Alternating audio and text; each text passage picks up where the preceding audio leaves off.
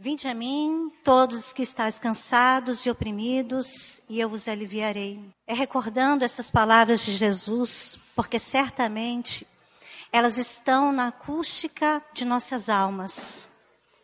Ouvi-las com profundidade, porque aqueles que se deixaram levar pelo suicídio, certamente esqueceram-se desse convite, dessas doces palavras.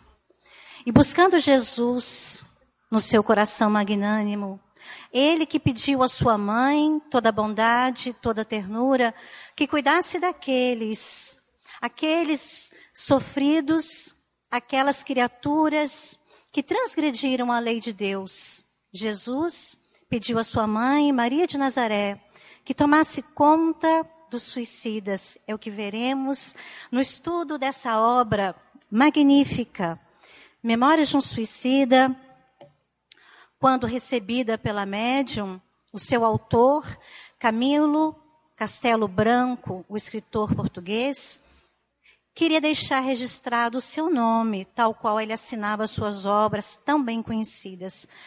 Mas ela, que se achava bisonha, que se achava muito humilde, disse que não. Então colocou Camilo Cândido Botelho, que também é um nome do escritor, um dos nomes dele. Ivone Pereira nos diz na introdução da obra que essas páginas não foram rigorosamente psicografadas. Ou seja, não é psicografia como nós estudamos e entendemos. Ela então era retirada do corpo e via as imagens, ouvia o que era dito. E depois, sentindo que também havia uma cinta em sua cabeça, ela quando retornava do seu estado de transe, escrevia as páginas. Que complexos mecanismos de mediunidade ocorriam com esta médium extraordinária. Então as páginas foram recebidas e nós temos hoje em nossas mãos um dos maiores tratados, ou o maior tratado mediúnico dos últimos 50 anos e dos próximos 50 anos. Quem falou isso foi André Luiz, a Chico Xavier.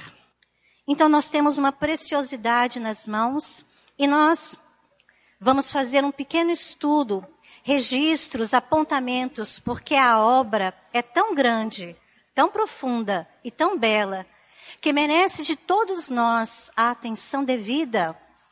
Todos nós carecemos de doses maciças de doutrina ao invés de pitadas.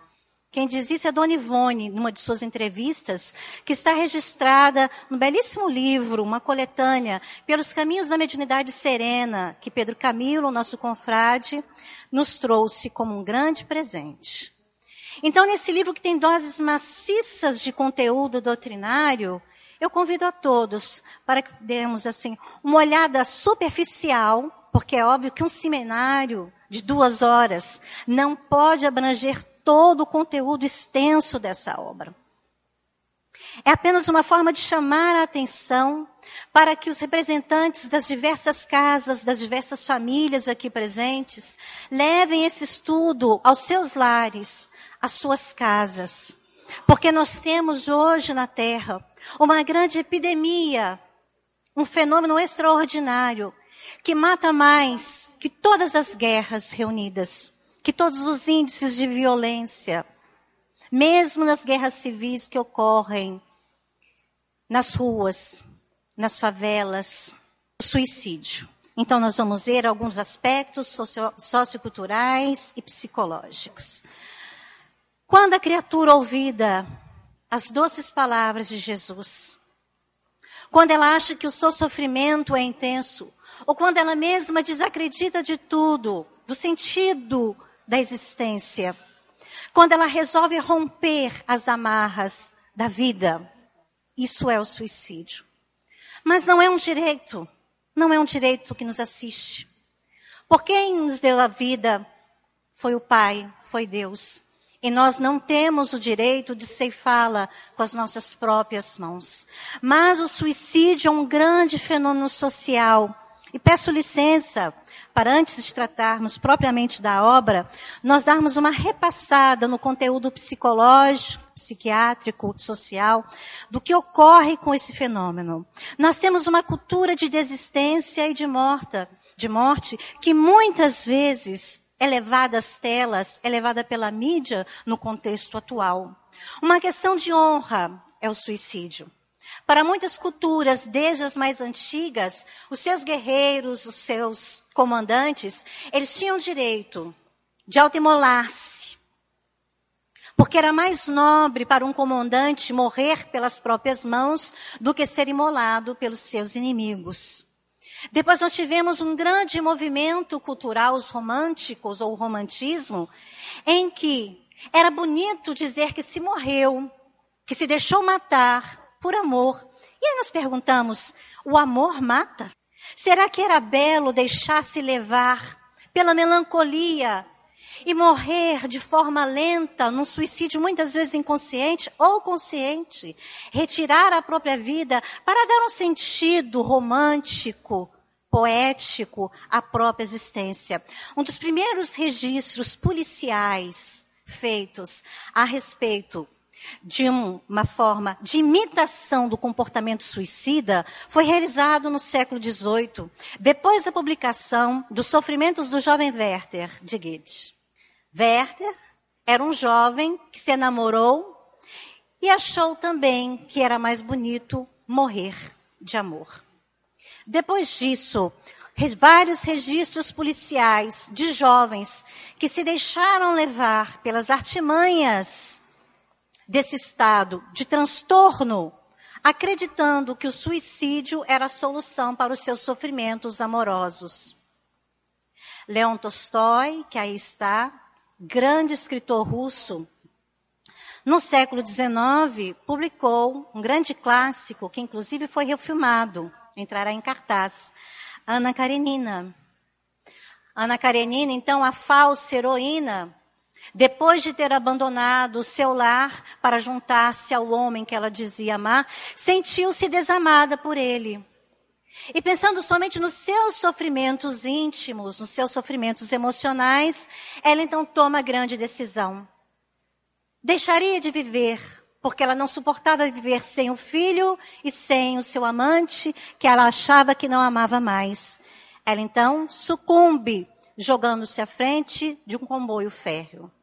Depois disso, Leon Tolstói diria à sua médium Ivone Pereira, quantas repercussões ele sentiu em sua alma.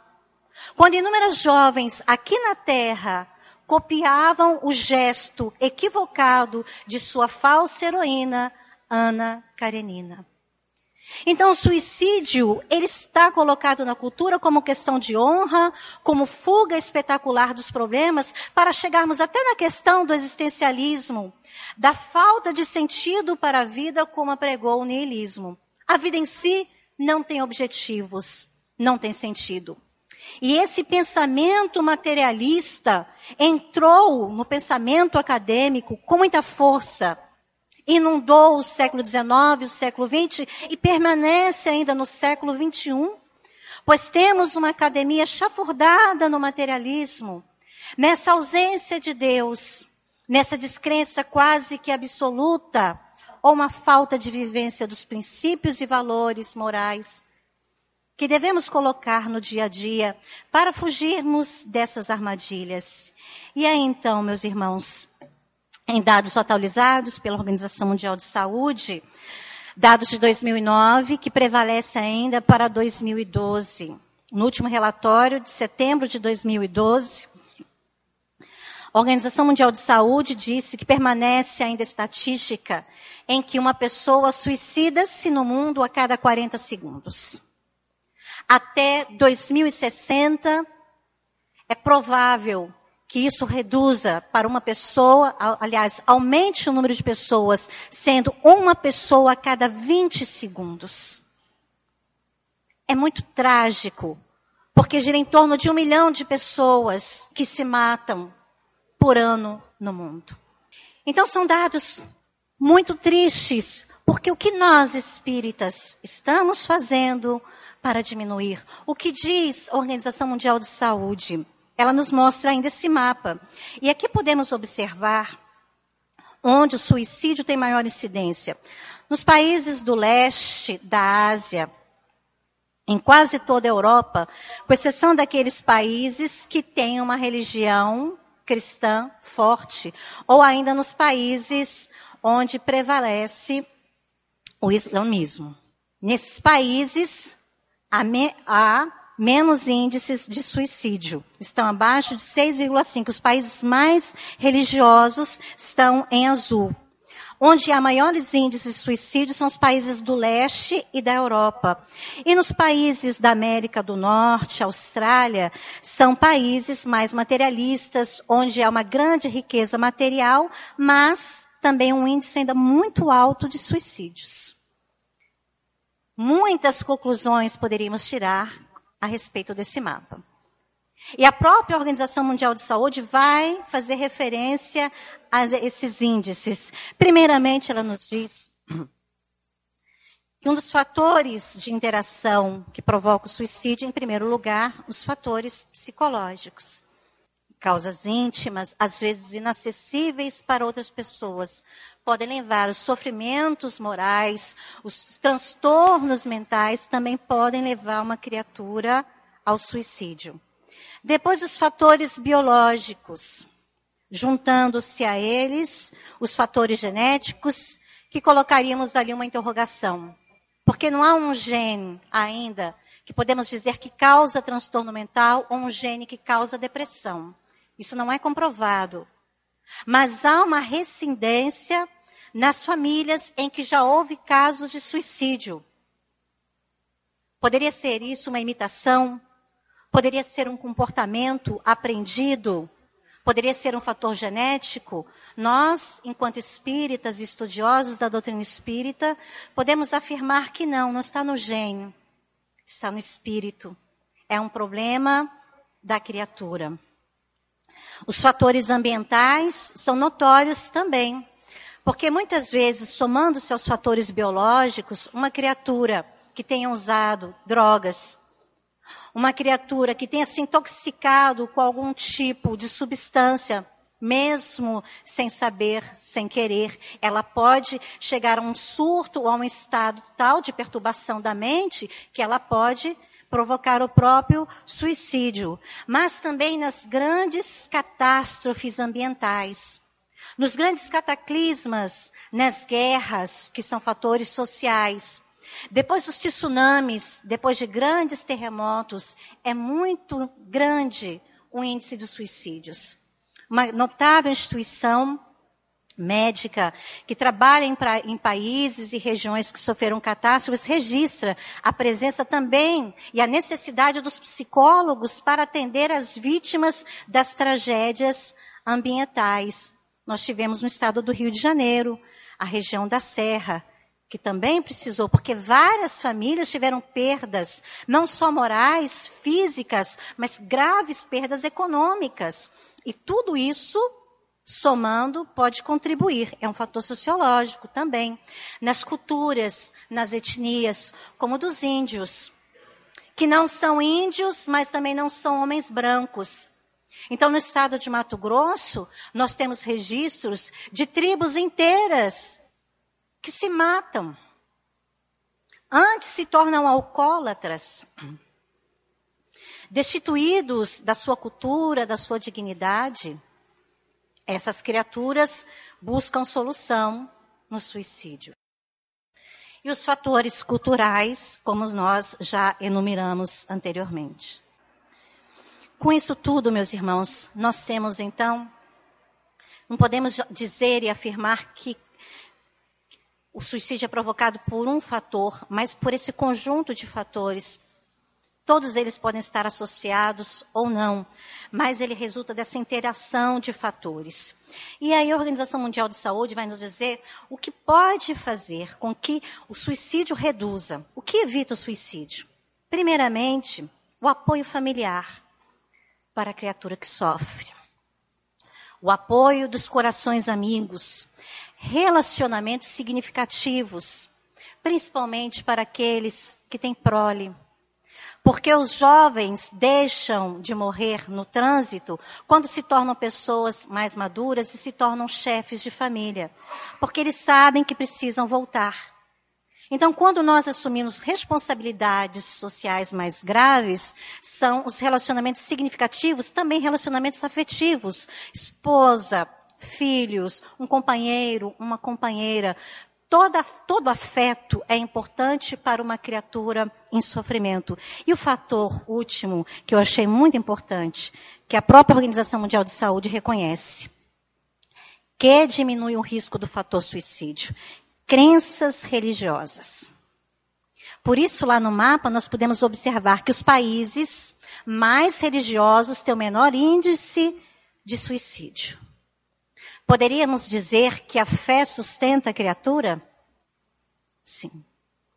Poderíamos dizer que o medo do enfrentamento de um terror eterno pelas condenações eternas diminui o suicídio? também. Mas hoje nós vamos ver que não apenas eternas para o suicídio, como apregoava a religião tradicional. E muitos corações em sofrimento buscam a doutrina espírita para perguntar. Aqueles que não são espíritas perguntam: o que ocorre com alguém que suicida? Será que eles vão para o inferno e vão ficar lá eternamente? Será que aquela alma a quem eu amo, a quem eu me dediquei, ficará eternamente condenada? E aí então nós vemos a grandeza da obra de Ivone Pereira, de Camilo, para nos dizer que não há condenações eternas conforme já está no livro dos Espíritos. Não há apenas eternas, porque nós temos um Pai de justiça, de misericórdia, de bondade, infinitamente justo e bom. Então, então, meus irmãos, nós perguntamos para as pessoas: será a morte metamorfose ou encontro com a realidade? Para aqueles que acreditam que a morte irá transformá-los ou irá levá-los para, para a condenação eterna, e para aqueles que acreditam que a morte é o encontro com nada, vai ser uma grande decepção, porque não há transformações mágicas. Nós poderíamos falar do suicídio indireto e inconsciente, a que muitas pessoas são levadas todos os dias, ingerindo tóxicos, aditivos químicos. Qual é a maior tragédia social da atualidade? É o crack. E aí, em todas as cidades, nós nos deparamos com criaturas que estão lá fora, jogadas ao catre, nas ruas, padecendo desse mal, e perguntamos: o que falta a essa criatura que ela buscou numa substância que faz tão mal a resolução para os seus conflitos? Que espécie de ilusão é essa que faz com que uma criatura, uma pessoa, abra mão da sua família, da sua vida, para ficar atrelada a algo que vai matando violentamente. Que lhe tira, que lhe rouba toda a dignidade, toda a afetividade, porque eles se transformam em zumbis. Então é tão trágico. E nós podemos dizer hoje que um dos maiores índices de acidentes e mortes, suicídio está em terceiro lugar, está associado ao uso de substâncias químicas o álcool. 80% dos leitos do SUS são vítimas, diretas ou indiretas, do uso de substâncias químicas. Então, nós temos um grande flagelo social, um suicídio indireto e muitas vezes consciente, porque há pessoas que se utilizam sabendo que tem consequências e sequelas graves. Mas há muitos que vivem também de forma incoerente e terminam como Frederico Francisco Chopin, poeta da música, que disse para sua médium Ivone Pereira que quando lá chegou, ele que morreu com as ovações do mundo em toda a sua glória, sendo tísico, tendo padecido pela tuberculose, ele achava que encontraria um remanso. Mas foi acusado de suicida. Mas que? Como? Eu não me matei. Deixou-se morrer porque não cuidou da sua saúde, era um romântico. Era doente e não cuidou do seu corpo nem do seu estado mental, emocional, como devia. Então levou uma vida sem comprometimento moral mais sério a respeito da sua condição de espírito eterno, suicida e consciente. A própria Organização Mundial de Saúde, vendo o grande flagelo social que é o suicídio, especificou um dia para que toda a sociedade se reunisse numa, batalha. Dia 10 de setembro, Dia Mundial de Prevenção ao Suicídio. Em setembro de 2012, em Brasília, nós conseguimos participar de um trabalho executado pela Secretaria de Saúde e também por algumas universidades, o primeiro congresso, a primeira jornada de prevenção ao suicídio. Quisera que, esse, que essa jornada acontecesse em todos os estados do Brasil.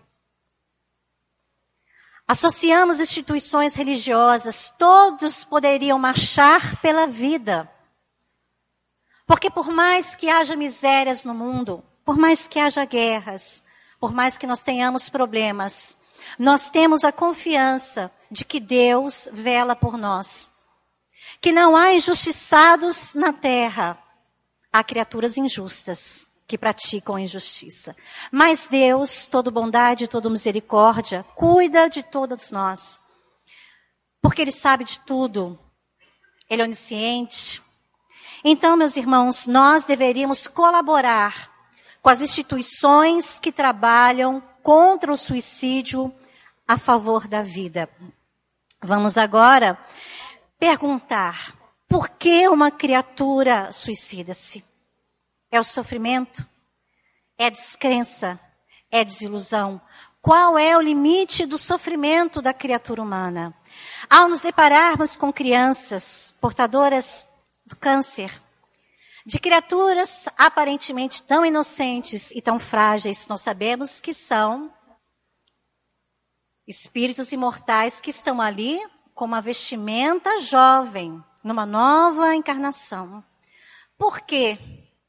Porque uma criança, perguntam aqueles que não têm a crença na imortalidade e na doutrina das existências múltiplas. Por que Deus faria com que uma criança sofresse desde o início, padecesse de uma doença tão grave?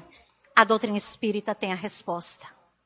Então nós temos o consolador prometido, mas mesmo assim, encontramos nas casas espíritas, criaturas que já têm conhecimento da lei de Deus, porque ela está escrita em nossas consciências, criaturas que já têm noções do Evangelho.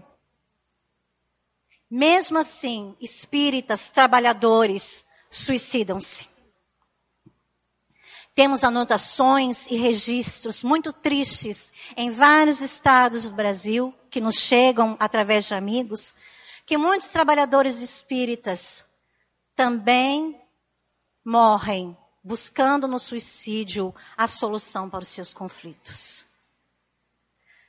Nós não sabemos qual é o limite da resistência de uma pessoa, mas toda pessoa tem um limite diferenciado. Resiliência é um termo da física emprestado à psicologia.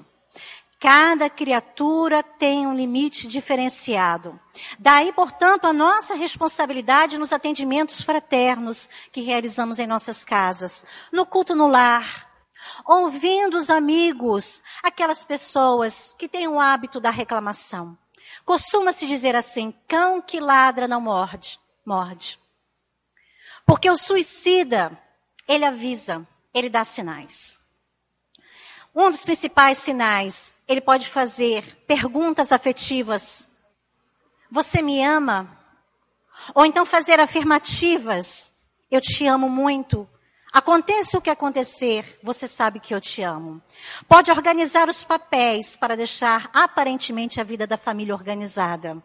Pode comprar uma arma. Quando é que a criatura se mata? É óbvio que aquelas que estão no processo de transtorno mental, como os depressivos, eles não se matam no estado depressivo, porque não tem condições físicas para isso. Mas quando estão saindo, é a recaída. principalmente para aqueles que têm um transtorno maníaco depressivo. Para os esquizofrênicos, acreditávamos que era o maior índice, não é. Porque o esquizofrênico em surto, com alucinações, ele pode se matar também. Porque ele vê o seu corpo pegando fogo. Ou ele sente que larvas comem o seu corpo. Então, num surto esquizofrênico grave, o indivíduo pode cometer suicídio. Pode. Mas não é maior, a maior causa. A maior causa do suicídio está exatamente na ausência do afeto por si mesmo, pelos outros. Na destruição, a estima de criaturas que se acham eclipsadas pela sombra da melancolia, da dor. E por entendermos a resiliência, que esse limite do sofrimento é diferenciado para cada um, é que temos que estender a mão. Quando estive em Belo Horizonte para fazermos, eu e seu Afonso, esse mesmo seminário, uma mãe me abordou e depois uma trabalhadora espírita dizendo que uma trabalhadora daquela casa, há muitos anos, sempre queixosa, lamurienta, era famosa, pessoa com autoestima baixa, aquela pessoa que tem muitos complexos, que vive reclamando. Essa pessoa sempre ligava para falar: não estou bem, estou insone, não consigo dormir. E a amiga estava cansada. Naquela noite, ela não estava disposta a ouvir. Na manhã seguinte, percebeu que a amiga não compareceu ao trabalho. E depois, pela ausência contínua da amiga, indo até o apartamento da mesma, descobriram que ela havia suicidado. Então vamos estar atentos, fazer a ausculta da alma, entendermos que aquilo que, posso, que eu posso dar conta, que eu acho que qualquer um tira de letra, para o outro pode ser muito difícil. Vamos atender sem pieguismo ou sem pieguices, mas vamos ouvir aquela alma que está em estágio de aflição. Nem que seja pela enésima vez, estejamos atentos, porque o Cristo nos, nos disse, Pedro pergunta a nós, quantas vezes devemos perdoar? 70 vezes 7, poderíamos dizer, quantas vezes eu devo ouvir? 70 vezes 7. Porque pode ser numa dessas vezes que a criatura tenha força para levantar-se moralmente. E pode ser que numa dessas ausências afetivas, a criatura decida por si mesma a imolar-se. Então nós temos que buscar reforços. E há tantas instituições que auxiliam. Nós temos aqui presentes e recebemos aí o cartãozinho do CVV, Centro de Valorização da Vida, que falaremos ao final. Que trabalho belíssimo. Quantas instituições espíritas acolhem aqueles que sofrem e devem continuar a atender?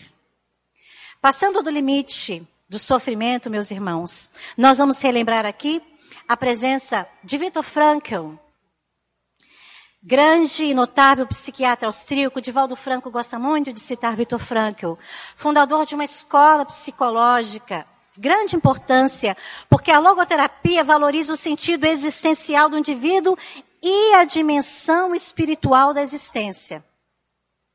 Então, uma escola psicológica que entende que a religião, que a espiritualidade é importante, faz parte da criatura humana. Victor Frankl é exemplo para nós, porque ele esteve num campo de concentração. Ele foi levado ao campo de concentração mesmo sendo médico, trabalhando num sanatório, onde ele cuidava de mulheres histéricas, muitas delas haviam tentado suicídio. E Vitor Franco então foi levado ao campo de concentração com a sua esposa grávida, com seus pais e um irmão. Todos morreram. Somente Frankel conseguiu sobreviver. Quando os soldados chegaram, Frankel não pesava mais do que 40 quilos para um homem alto. Ele escreveu esse livro em busca de sentido, um psicólogo no campo de concentração.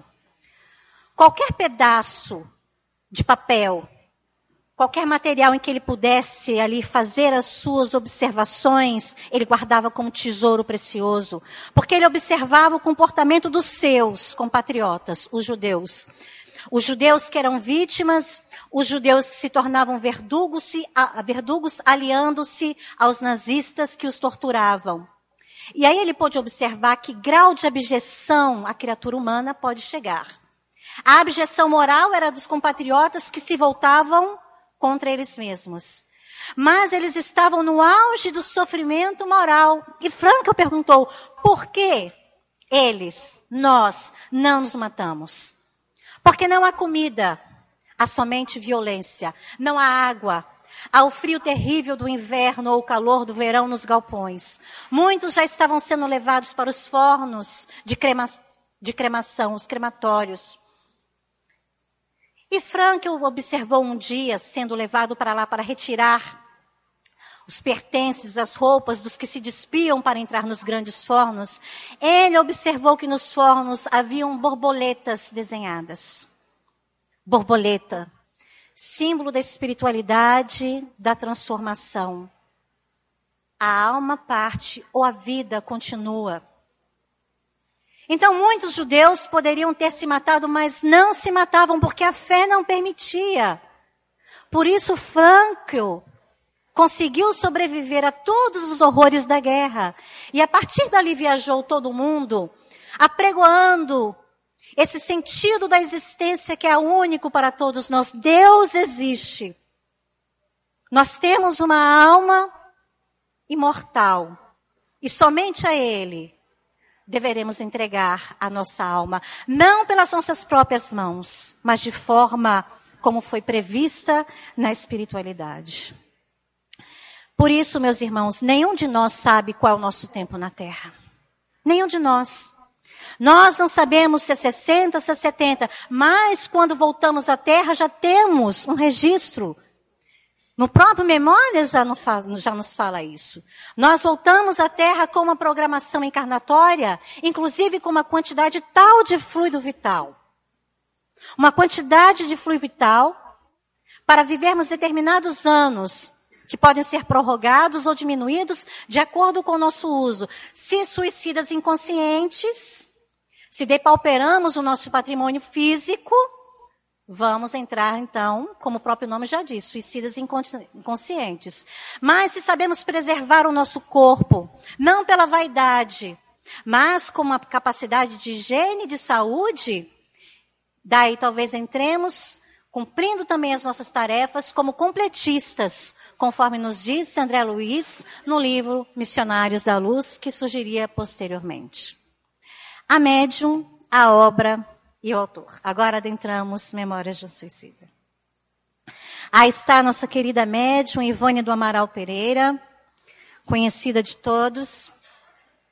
Ivone, que nasceu aqui no estado do Rio de Janeiro em 1900 e desencarnou em 1984, dando a sua primeira comunicação mediúnica aqui na Federação Espírita Brasileira. Então, essa médium veio à Terra com apenas uma missão: e veio em condições extraordinárias, muito diferentes, desde o berço.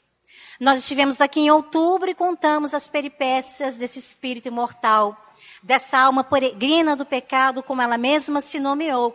Não dá tempo de falarmos aqui novamente. Mas, ainda com um mês de idade, Ivone sofreu de um ataque estranho. Após a tosse, a pequena Ivone, então, entrou no estado de catalepsia por mais de cinco horas. Ou seria letargia um estado mais aprofundado das perdas das forças, dos sinais vitais? Os parentes que olharam para a pequena Ivone acharam que a menina havia morrido e resolveram então proceder aquilo que se chamaria né, dos procedimentos para o velório. Dona Elizabeth já com conhecimento espírita e profundamente vinculado ao coração de Maria de Nazaré, retirou-se para um cômodo e foi orar. Porque ela entendia que a sua filha não estava morta. Não sabia o que havia acontecido. E a menininha já estava no berço, vestida com as roupinhas próprias para o sepultamento, com a coroinha de flores. Mas Dona Elizabeth ora e entrega a pequena Ivone à proteção de Maria de Nazaré dizendo que tão logo ela retornasse à vida após esse fenômeno estranho, toda a vida de Ivone seria dedicada a Maria de Nazaré. Ela seria uma serva. Muito bem intuída essa mãe, que vai até o berço, espalma suas mãos sobre a pequena Ivone, dando-lhe um passe. Aplicação magnética e também uma aplicação afetiva de profundo amor. E a menina retorna. Retornando porque um dos espinhos da coroinha feriu a sua cabeça, ela grita e soluça e todos percebem que a menina, obviamente, não estava morta. É a partir desse fenômeno que Ivone daria para nós os sinais da sua mediunidade e também do seu compromisso com Maria de Nazaré. Porque no livro Memórias de Suicida, Jesus convida a Aníbal de Silas, uma das crianças que ele abençoou, que depois acompanharia por toda a sua pregação. Vá, Aníbal, dá dos teus favores àqueles que transgrediram a lei de Deus.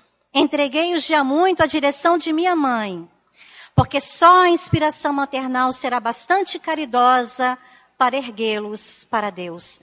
Transgressão do artigo 5 da lei, não matarás, que quer dizer também não matar a si mesmo. A partir daí, então, nós temos essa vinculação oficializada entre Ivone e a legião dos servos de Maria. Esse retrato de Maria de Nazaré é uma descrição que Emmanuel fez a Chico Xavier, que saiu no Anuário Espírita de 1984, em homenagem ao Dia das Mães. Ivone tinha um trabalho anônimo e desinteressado. Aqui são registros cadernos de prece de pessoas que se suicidaram, que tiveram mortes violentas, que passaram por situações difíceis. Aquelas manchas ali, meus irmãos, são flores, que era um hábito dela, colocar flor, pétalas de rosa, talquinho, uma coisa, uma atitude bem feminina. Então ela orava por essas pessoas, sempre pedia por eles, coisa que todos nós podemos fazer. Um gesto de caridade que Camilo, no livro, vai reforçar. A psicografia da médium, então, surgiu desde os 12 anos de idade. Nos exercícios de psicografia com Roberto de Canalejas, que era muito, muito exigente. A letra, ela dizia, de Roberto, quando ela já estava mais velha, poderia perceber facilmente a diferença entre os guias e Roberto de Canalejas, porque ele exigia tanto dela que a letra era realmente a dela. Ela dizia que sentia dor no braço se, se diferenciava de todas as prescrições médicos, receituários que ela fazia. Roberto era então aquele instrumento que a espiritualidade teve para ir treinando Ivone desde os 12 anos, para que depois, já na sua mocidade, ela então, através do receituário mediúnico, se exercitasse também posteriormente para a psicografia que viria em 1926. Quando eu recebi esse livro, eu via muitos aparelhos inclusive para regressão de memória. É quando ela fala que sentia uma cinta de ferro colocada na cabeça. E o porquê da obra? Memórias de um Suicida saiu em 1956. Os livros de Chico Xavier já estavam aí. Por que não foi o Chico que recebeu Memórias de um Suicida? Porque Camilo buscou Ivone. Por que Ivone Pereira? O dever inadiável, inapelável, era só receber esse livro. Mas se desincumbiu tão bem que recebeu outras obras igualmente notáveis. Ivone foi suicida. Chico era o médium missionário, como ela mesma diz. Ela era médium provacional. A mediunidade veio para Ivone porque ela se, ela se considerava, e ela mesma diz, uma, uma criminosa e Deus dá a mediunidade para que o médium possa ajudar a muitas pessoas durante a existência. Essa é a tarefa de Ivone. Ela suicidou-se no início do século XIX. No findar do século XIX, novamente, como está no livro Drama da Betanha, e depois no livro Sublimação, a história de Leila e Roberto, que consta também no livro Recorda, é, Roberto de Canalejas e eu, um caso de reencarnação. Seu livrinho, Recordações da Mediunidade, nós podemos então fazer várias conexões dessa última existência dela no findar do século XIX. Quando ela traz para o século XX as recordações do lugar onde ela esteve. Vi-me outro sim perseguida e aprisionada por falange maléfica de obsessores. Ali, seres negros e disformes supiciavam com torturas inconcebíveis. Aquele local seria, por assim dizer, o Vale dos Suicidas. Então Ivone esteve lá. Por isso ela nos diz que a sua obra não foi rigorosamente psicografada. Porque ela também tem recordações do vale. Tanto se recordava que teve uma infância torturada. Foi criada pela avó paterna até os 10 anos de idade, por causa desses complexos psíquicos trazidos do passado.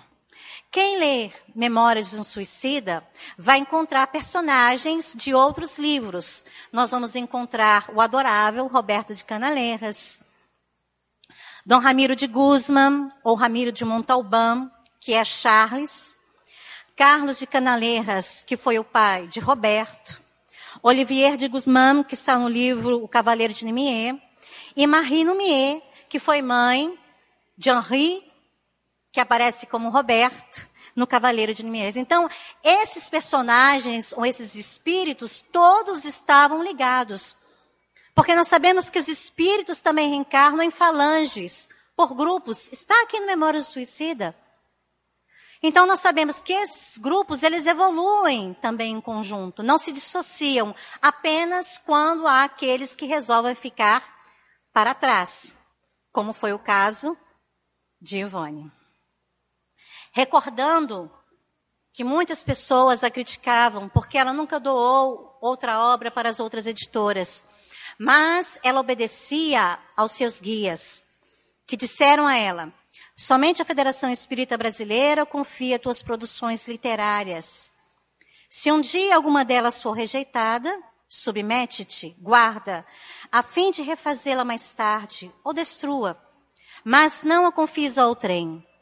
Porque até que Memórias de um Suicida fosse publicado, era necessário que a coleção da vida espiritual, vindas pelas mãos de Chico Xavier, por André Luiz, Emmanuel, saísse. Memórias de um Suicida ainda não estava pronto para ser publicado. E nós vamos falar a história da demora dessa publicação aqui. Mas era necessário que saísse pela casa de Ismael para dar continuidade ou garantir a perpetuidade na publicação dessa obra e também para avalizar perante o movimento espírita. É uma obra séria, uma obra que foi traduzida para outras línguas e que já salvou outras vidas em outros países. A própria federação tem registro disso. De uma moça que, pensando em suicidar-se, viu o livro na vitrine, chamou-lhe atenção. Na Europa, cortina de ferro. Quando leu a obra porque achou interessante, ela diz: Esse livro salvou-me. Porque eu pensava em me matar. E quantas pessoas dizem a mesma coisa? Então, essa obra precisava sair sobre a garantia e a proteção de Bezerra, de Charles e sob a proteção da casa de Ismael. Mas ele levou três décadas para ser publicado. E aí nós perguntamos aos médiums: será que hoje os senhores aguentariam 30 anos para publicar uma obra? Tendo sido ela rejeitada pela primeira vez, como aconteceu com Ivone e o seu Manuel Quintão, ela começa a receber a obra em 1926, morando na cidade de Lavras, Minas Gerais. Estando já no estado do Rio de Janeiro, ela procura aqui a federação, mas o seu Manuel Quintão diz a ela: Não, minha filha, não, não, não. Tem um dos mais de 200 livros para avaliar. E aqui também só entram livros de Chico Xavier. Está na biografia dela. Seu Manuel Quintão foi intuído. Depois ela reconheceria. Porque ela, como médium humilde, não se agaçou. Ela desceu as escadarias e foi embora. Pensou em destruí-las fósforo e queimar os papéis que se avolumavam em suas mãos. Era tão pobre que não tinha uma secretária, uma gaveta para guardá-los. E ela diz, na introdução do livro, que ela mesma duvidava do, do teor daquelas páginas. Era tão jovem quando recebeu. Havia estudado pouco, então ela pensou em queimar. E uma mão azulada e ela ouve na cusca de sua alma as doces palavras e advertências daquele que ela reconheceria como seu principal orientador nesta encarnação, Bezerra de Menezes. Espera, guarda-os. Serão usados posteriormente. Então ela recolhe espera. Até que em 1948, mais quatro anos, ela vem novamente à federação e seu Vantuil a recebe. Ah, minha filha. Ele então faz um elogio médio, parabéns pela sua humildade em guardar a obra e trazê-la novamente para uma nova avaliação. Serão avaliados, mas terão que ser datilografados em espaço 2. Ela era muito pobre, não tinha máquina. Até que foi presenteada por um dos seus sobrinhos, César. Ela datilografou a obra e depois, em 1955, traz a obra à federação novamente e nós temos hoje esse grande tratado mediúnico. Memórias de um Suicida, aqui em sua edição nova e nas edições anteriores, só não conseguimos a capa da primeira edição. Mas este livro, que vem nos alertar para os perigos daqueles que se deixam levar pelo suicídio, e também vem nos falar do grande consolo que temos quando temos alguém que sucumbiu. O que acontece com um suicida? E nós podemos afirmar com toda certeza, são pupilos de Maria de Nazaré. Certa vez, um pai que não tinha orientação religiosa alguma no estado de Minas, Chegou desesperada ao centro, onde ele ouviu falar que teria o seminário. Minha filha de 15 anos suicidou-se há uma semana. Num gesto de vingança contra um castigo que lhe dei. Os jovens fazem isso. Jovens se matam muito. Jovens de 15 até 20 anos. Maior faixa etária de 15 a 40. Mas os jovens hoje têm se matado copiando os gestos translocados de falsos ídolos, ou num gesto de vingança em relação àqueles que são seus cuidadores ou em relação à própria sociedade. Então esse pai desesperado havia ouvido de um espírita que a filha dele estaria no vale do suicida sofrendo. E ele estava horrorizado, porque ele nada poderia fazer pela sua filha, que ele acreditava que foi responsável pela sua morte. E ela ainda vai sofrer. O seu Deus faria isso com a minha filha? E ainda bem que ele teve paciência de ouvir o seminário.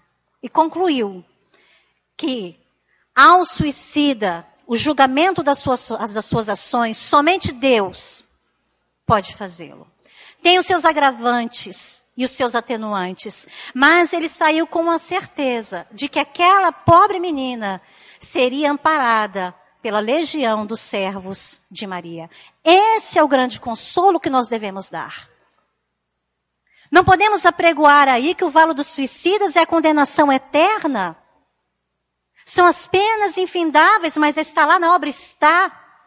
Mas ir para o vale dos suicidas, nos alerta Camilo, já está em condições melhores. Porque o suicida pode ser levado pelas maltas obsessoras, pode permanecer no ambiente. Como ocorreu no livro Dramas Obsessão, da família de Leonel, em que Bezerra foi chamado para trabalhar naquele caso, para retirar do ambiente aquele pai que suicidou e uma filha que imitou o seu gesto. Portanto, o suicídio não é genético, é um gesto de imitação e muitas vezes, poderíamos dizer, dentro da doutrina espírita, poderíamos observar os casos de influenciação espiritual perniciosa. Sim.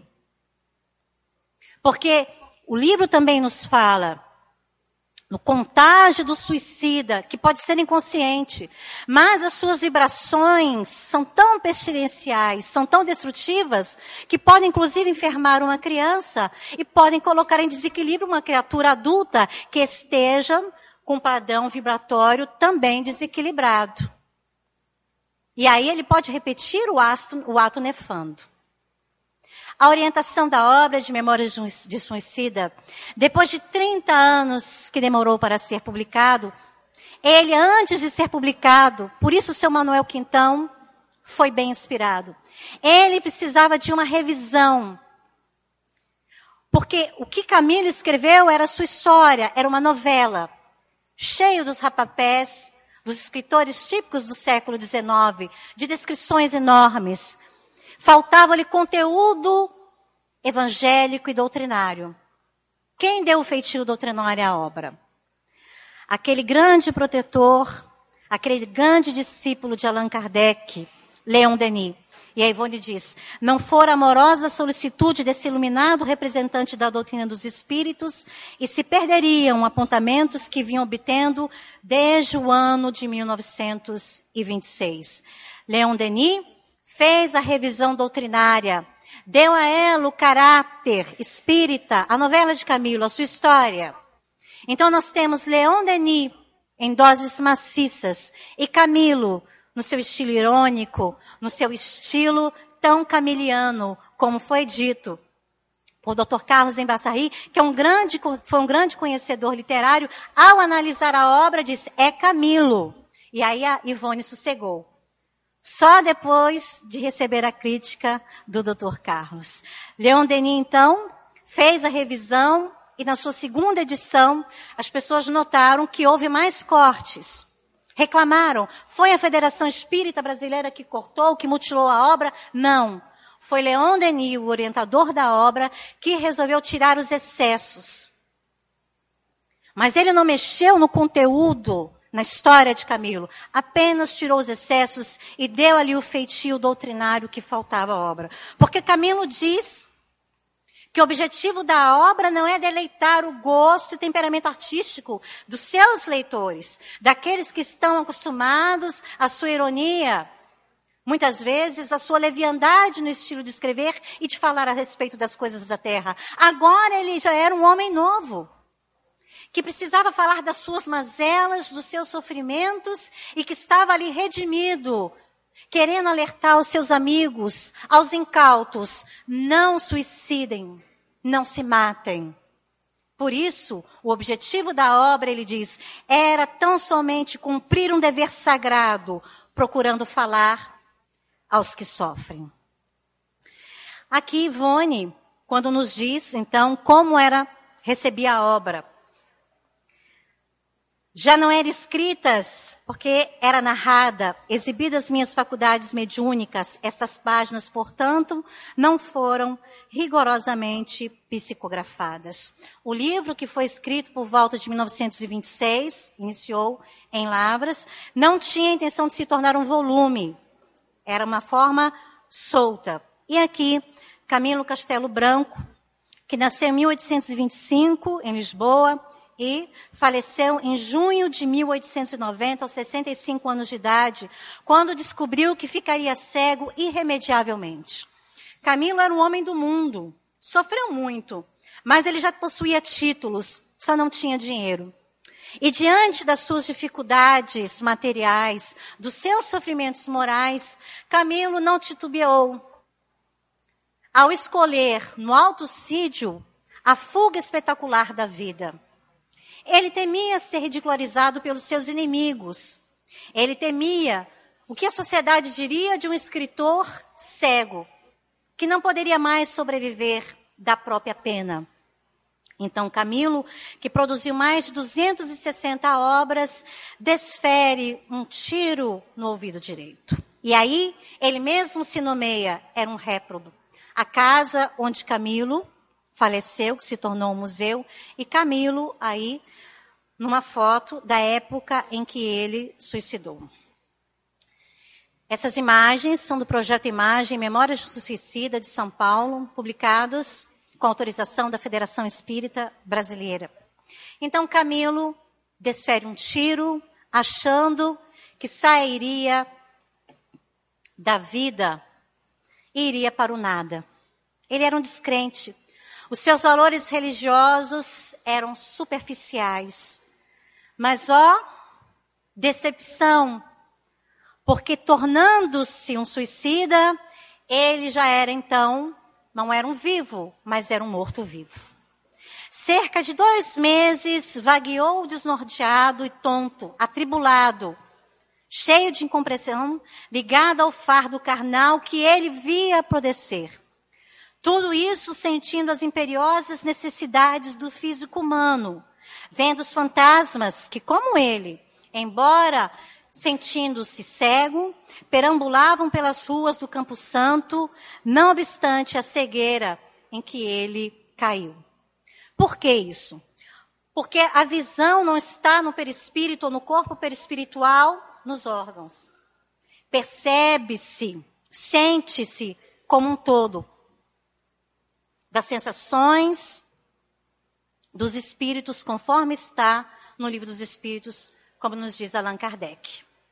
Então Camilo achava-se cego, mas ele via e sentia tudo. E as necessidades humanas eram as mesmas. Então ele vagou pelas ruas de Lisboa e ouvia os comentários que se falava a respeito dele. Entrava nas igrejas pedindo ajuda. As estátuas não os ouvia, não ouvia. Entrava nos hospitais, dizia quem era, dava referência dos seus títulos, dos amigos, dos parentes, e ninguém o atendia. Que coisa estranha era aquela. Eu estou vivo, eu estou morto. O que ocorre comigo é a sensação.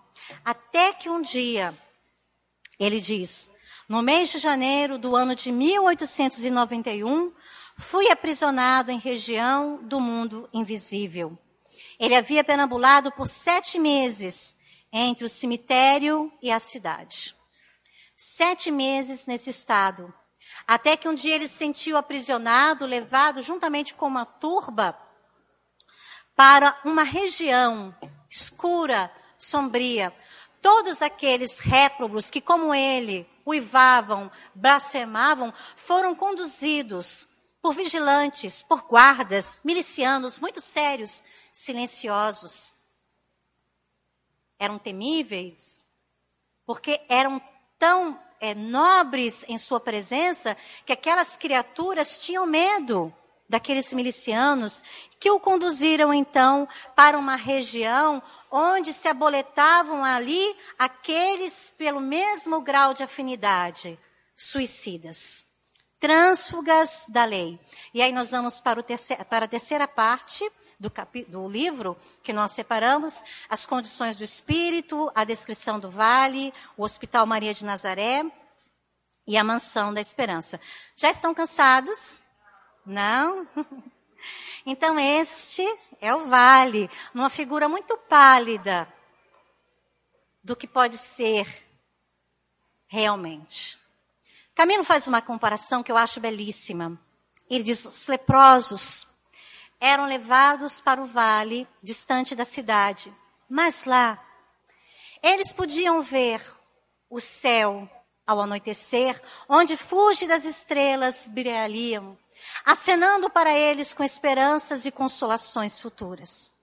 Naquele vale de leprosos, eles poderiam ter noções da primavera, do verão.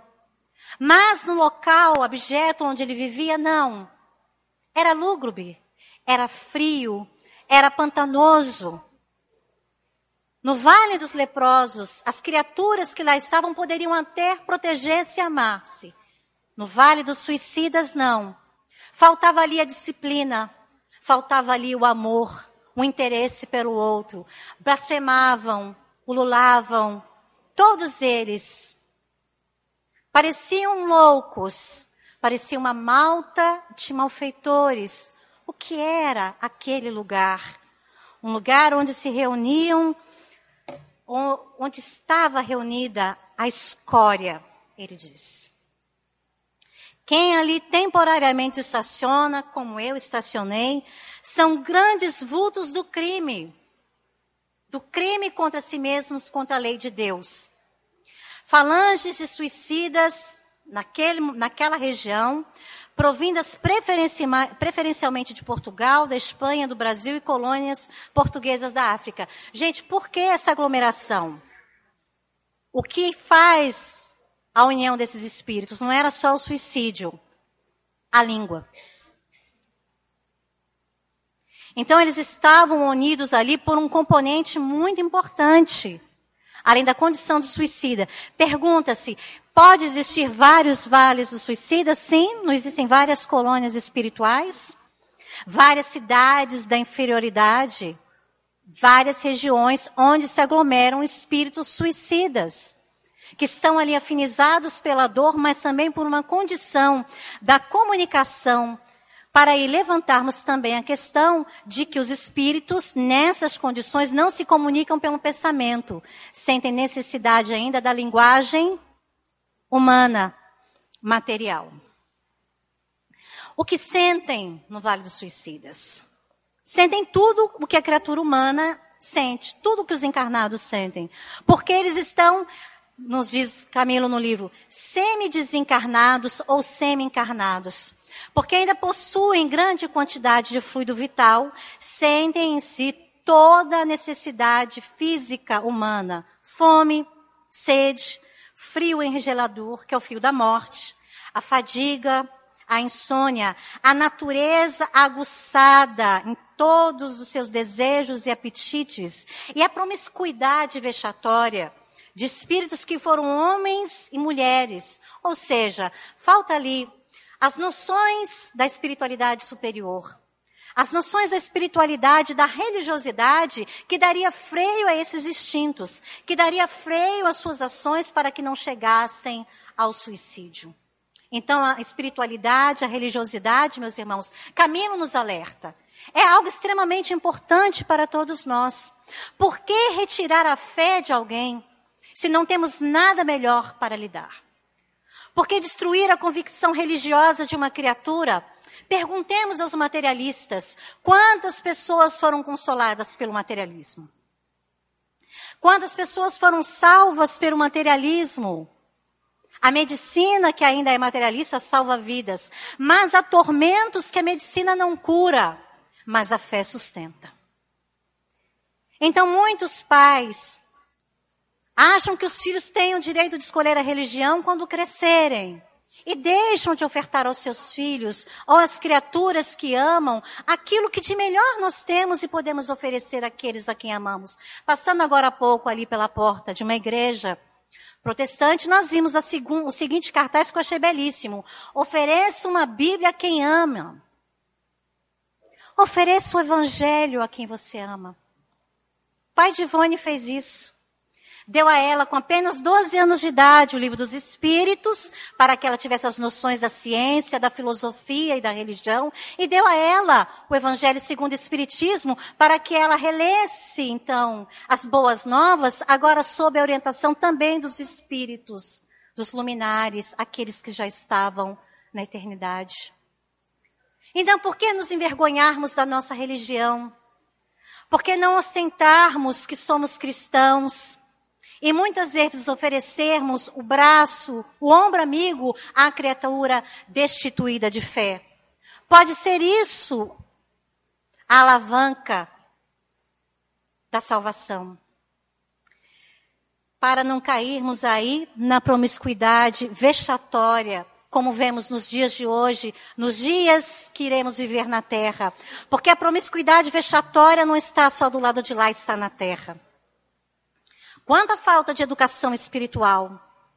Quantas criaturas se debandam para a morte lenta nos vícios, através da sexualidade doentia, tão badalada nos dias que irão se seguir. A sexualidade, os vícios de toda a ordem. E num estado tão belo, num país tão bonito, com tantas promessas para o futuro, muitos cristãos se deixam levar por esses dias que se diz de festividade, mas que o Espírito André Luiz nos alertou, em que nesses momentos, todo o planeta é envolvido por uma onda de trevas, tamanha a grandeza ou amplitude dos pensamentos doentios e nefastos que saem dos encarnados para o lado de lá. Emmanuel também nos fala, numa mensagem que orienta a respeito dos dias de Momo, dos cuidados que devemos ter, para não festejarmos Momo, mas festejarmos o Cristo em nós. E no dia em que todas as criaturas realmente se emanassem para a alegria e pela fraternidade, não haveria pedintes, não haveria crianças famintas, não haveriam guerras, não haveriam doentes abandonados. Que essa alegria se estenda no futuro com real e sinceridade, com alegria cristã, como todos nós devemos fazer. No vale, portanto, meus irmãos, de vez em quando chegavam aqueles milicianos, homens muito altos, trajados como guerreiros egípcios, acompanhados de damas muito nobres, silenciosas também, mas tão prestativas, tão adoráveis, que recolhiam os trânsfugas, aqueles que estavam adoentados, dementados. Uma voz muito forte se podia ouvir. Dizia o nome de cada um, onde estava, em qual catre, em qual caverna, em qual rua. Inconsciente, em condições de ser carregado, Aquela voz, depois descobririam, era de Ramiro de Guzman, Ramiro de Montalbán, Charles, mentor de Ivone Pereira, que foi seu pai no século XIX. E aí nós podemos e devemos relembrar que Charles era o responsável, um Ramiro, pelas expedições externas, pelas expedições ao vale. Por quê? Porque ele adentrou esse vale inúmeras vezes, procurando Leila, a sua filha. Então, o amor de um pai faz com que ele também estenda esse amor a outras criaturas. Ele que compreendeu a sua filha, que não soube respeitá-lo, que não soube ouvi-lo, que não soube amar a sua família, o seu marido, os seus filhos, ele entendeu o que ocorreu. E por isso, ele compreendia também as criaturas que lá estavam. Essa caravana chegava com uma flâmula alvinitente, escrita com caracteres azul celeste muito brilhantes, nobre, que dizia Legião dos Servos de Maria. Nunca me esquecerei. Porque todas as vezes que nós invocamos esse nome, nós nos sentimos mais acolhidos, mais protegidos. E é o que eles nos dizem. Um pupilo dessa mansão, desse hospital, é acompanhado desde a fecundação até o desenlace. Camilo ficou no vale 12 anos. Digladiando com seus comparsas que moravam com ele, João de Azevedo, Belarmino de Queiroz, Mário Sobral, estavam ali os amigos de Camilo, amigos de sofrimento, lutavam, digladiavam entre si, mas naquele dia em que eles se sentiam extenuados, quando eles achavam que já não tinham mais solução para os seus problemas, que nunca sairiam dali, ouviram os rumores que a caravana se aproximava. E aí, de um salto, foram até aquela praça lamacenta onde certamente a caravana estava. E ouviram seus nomes, chamando Jerônimo de Silveira, Belarmino de Queiroz, João de Azevedo, Mário Sobral, Camilo Cândido Botelho. Finalmente, depois de 12 anos de loucura, assistindo aos horrores dos meus comparsas, porque no Vale dos Suicidas, cada morte é vista não só pelos estertores daqueles que repetem o ato de loucura. Então, Mário Sobral era enforcado, apresentava os trejeitos. Aqueles que se deixavam consumir pelo fogo passavam em grandes correrias. Vez ou outra ele falava, chegavam braços de mar ou de rio onde estávamos afogados. Meus irmãos, nós não temos, a mente humana não tem concepção para tamanho sofrimento. O inferno de Dante talvez nos desse uma medida, mas o vale é pior. Porque o inferno dos infernos era gelado. E este aqui é pantanoso. E todos eles sentindo tudo aquilo que os outros também sentiam, uma grande repercussão dos sofrimentos físicos e morais de cada um. Era de enlouquecer. Por isso eles estavam tão doentes, tão abatidos. Mas naquele dia, de um salto, foram à praça. E lá foram recebidos carinhosamente. Os milicianos abriram passagem e eles subiram num veículo muito confortável, muito limpo, e ali já se sentiram melhor.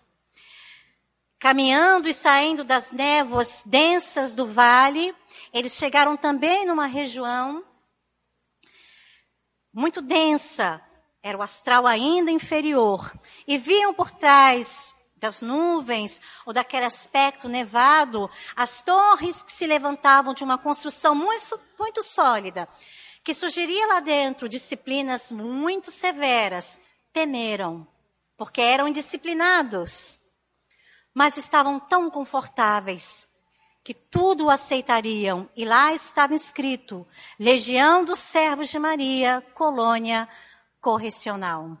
Adentrando os portões, eles então foram recepcionados por hindus, por médicos, enfermeiros, e chegando a uma enfermaria muito limpa, com cama branquinha, eles então ouviram aqueles prestativos colaboradores que disseram para eles, em tom muito brando, acariciando-os, para que eles se sentissem protegidos. Necessitais de repouso, repousai, sem receio, meus amigos, sois todos os hóspedes de Maria de Nazaré, a doce mãe de Jesus. Esta casa é dela. E qual é o doente que não adormeceria recebendo essas energias tão suaves, tão blandiciosas? Qual doente que não se sentiria reconfortado ao perceber que o seu cuidador se importa com ele, que sirva de exemplo para os profissionais de saúde? Porque aquelas criaturas infelizes que tentam suicídio quando chegam aos hospitais são maltratados. Você não quis morrer? Então sofre um pouquinho mais. E isso é um comportamento, meus irmãos, sádico. Não podemos permitir os profissionais de saúde que as criaturas que atentem contra a própria vida, que é um crime contra a lei humana também, não podemos é, é, deixar que as pessoas que já estão em profundo sofrimento psíquico recebam ainda mais essa agressão do meio. Temos o dever de cuidar deles, porque são pacientes tão enfermos, enfermos da alma, enfermos da mente, quanto aqueles pacientes da quimioterapia. Nós temos um trabalho em Brasília, em que nós notamos uma diferenciação. Os pacientes do hospital da quimioterapia, do câncer, sempre recebem mais visitas, sempre recebem mais donativos. Os pacientes dos acidentes, os pacientes que estão abandonados, já quase em óbito, esses aí não recebem donativos, não recebem visitas. Então nós temos preconceito até com sofrimento.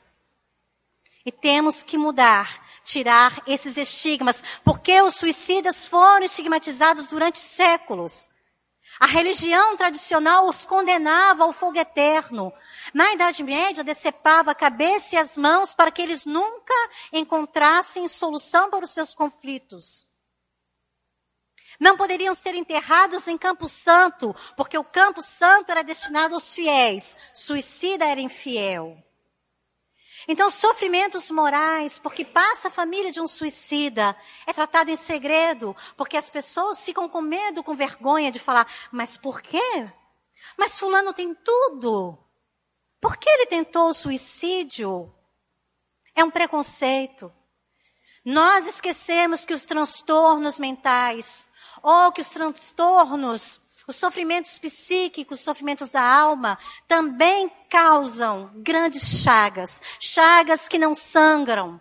Chagas que não infeccionam aparentemente. Mas são responsáveis pelo maior índice de mortes no mundo, o suicídio, matando mais do que todas as guerras. Então estejamos atentos, meus irmãos. Nessa enfermaria, portanto, era proibido falar do próprio mal. Isso também já vale para a nossa prática na casa espírita. Quando estivermos nas nossas reuniões, principalmente nos atendimentos coletivos, atendimento em muitas casas nós conhecemos um trabalho chamado de evangeloterapia, ou um trabalho de grupo em que se ouve as pessoas à luz do evangelho. Então, as pessoas acham que falar sobre o próprio mal constantemente vai ajudá-las. Lá não, era proibido. Por quê? Porque se eles relembrassem os horrores do sofrimento no vale, eles entrariam no próprio processo mental de alucinação. Então, uma placa fosforescente, novidade, tecnologia, que indicava silêncio. Dona Ivone já chama atenção, dizendo que as casas espíritas são santuários, são hospitais, que não podemos adentrar a casa espírita como se estivéssemos na nossa casa ou num clube social. É um local de trabalho espiritual. Adentrar com alegria, mas com disciplina, com dignidade. Lembrando que lá há tratamentos espirituais que são feitos ao longo de todo o dia, como nós veremos aqui. Então, silêncio. E aí, um trecho que eu sempre gosto de falar, porque me lembra muito a minha mamãe, que já partiu. Eles vão tomar o famoso caldo reconfortante. E aí, né, depois de terem as vestes trocadas, de receberem aquele carinho, mais um carinho que mãe faz. O caldo tinha o sabor que cada um mais gostava. Isso é coisa de mãe, né, gente? Você vai tomar uma sopinha com sabor da sopa, né? Com aquele sabor de infância ou com aquele sabor de carinho. Isso é carinho da colônia Maria de Nazaré e chamou a atenção de Camilo. Então, olha o cuidado nos mínimos detalhes, a lareira. Interessante isso, ele fala de uma lareira, porque eles vêm de uma região de sombras, de frio intenso. E lá naquele quarto limpinho, que tem uma imagem da Virgem, conforme Murilo pintou, e ele disse que lá era mais belo. Então nós temos, primeiro compromisso, silêncio, já faz parte do tratamento, não lembrar o próprio mal, sem catarses. Né? Deixar a catarse para o momento propício, que seria no futuro. E depois, essa questão da higiene e da sopa, do caldo reconfortante. Quando eles começam o tratamento, são chamados a uma reunião em que eles verão o que aconteceu com eles. Rever o passado e o desfecho da própria vida, porque você tem dúvida do que te ocorreu? Então reveja. Então são colocados aparelhos que na nossa terra ainda não tem, né? A tecnologia está chegando lá, nós já temos equipamentos que reproduzem o que uma pessoa pensa, muito primitivos, mas nós já temos. Equipamentos de pessoas que têm paralisia cerebral, que o equipamento envia um comando para o computador, como se a pessoa estivesse ela mesma movimentando. Então, esse é o futuro que chega para nós com um grande atraso, porque Memórias vai nos falar da realidade espiritual do século XIX. Nós já estamos no século XXI. E aí eles colocam uma cinta na criatura, no indivíduo, no paciente, e ele então vê ali através de um projetor, né, aquilo que ocorreu com ele ou seu desfecho, para que ele não tivesse dúvidas que foi ele mesmo que provocou as suas dores, que foi ele mesmo que provocou o seu martírio. Rever o passado é o primeiro item da melhoria íntima, tomada de consciência. Depois que eles fazem esse tratamento no Hospital Maria de Nazaré, eles mudam de estágio. Vocês me perdoem a rapidez da transição, né? mas nós não temos tempo de tratar de todos os detalhes do livro. Quando eles progridem, e aí nós vamos ver Camilo e o seu amigo Belarmino de Queiroz, eles vão para a Mansão na Esperança, onde eles vão estudar. E é bonito isso, que a gente vê a lei do progresso. A nossa única fatalidade, o bem. Então eles vão estudar moral, filosofia, ciência, psicologia, que eu achei uma beleza, pedagogia, cosmogonia e esperanto. Isso chamou a atenção de Camilo. Uma língua nova. Por que estudar Esperanto ele faria depois para nós?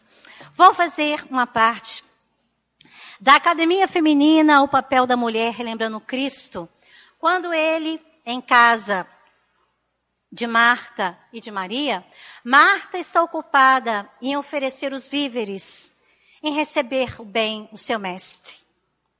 Maria está ocupada com aquilo que é melhor, com o principal, está aos pés do Cristo.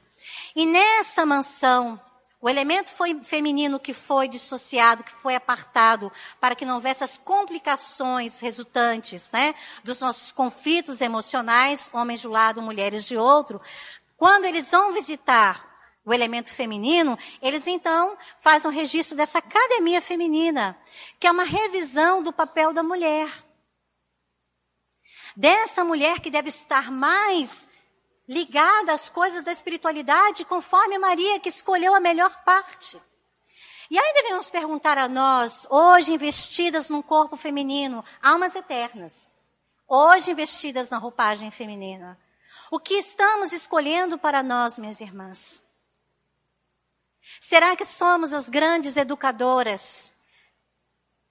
Padre Germano, pela, pela é, habilidade de Dona Maria Soller, que recebeu da psicografia de outro médium, aliás, o médium ditava, né, e ela escrevia, não foi psicografia, foi um ditado. O padre Germano, no século XIX, ele ditou para Amália suas recordações, Memórias do Padre Germano, que é um livro belíssimo, publicado pela Federação Espírita Brasileira. E ele tem uma frase que nunca me saiu da cabeça, porque ele diz assim: toda mulher é mãe. E Camilo repete isso. Leon Denis fala no problema do ser, do destino e da dor. Não é que ela tenha que exercer a maternagem com filhos do próprio ventre, mas exercer a maternagem como cuidadora. Porque a mulher tem habilidade tem sensibilidade. Aí Camilo fala algo que eu acho louvável. A mulher evolui mais depressa. Por quê? Porque ela é mais sensível. Porque ela se doa mais, é mais perseverante. No seminário de outubro, Ivone chamou atenção. Mas quando ela odeia, odeia de verdade. Quem assistiu ao seminário deve estar lembrado.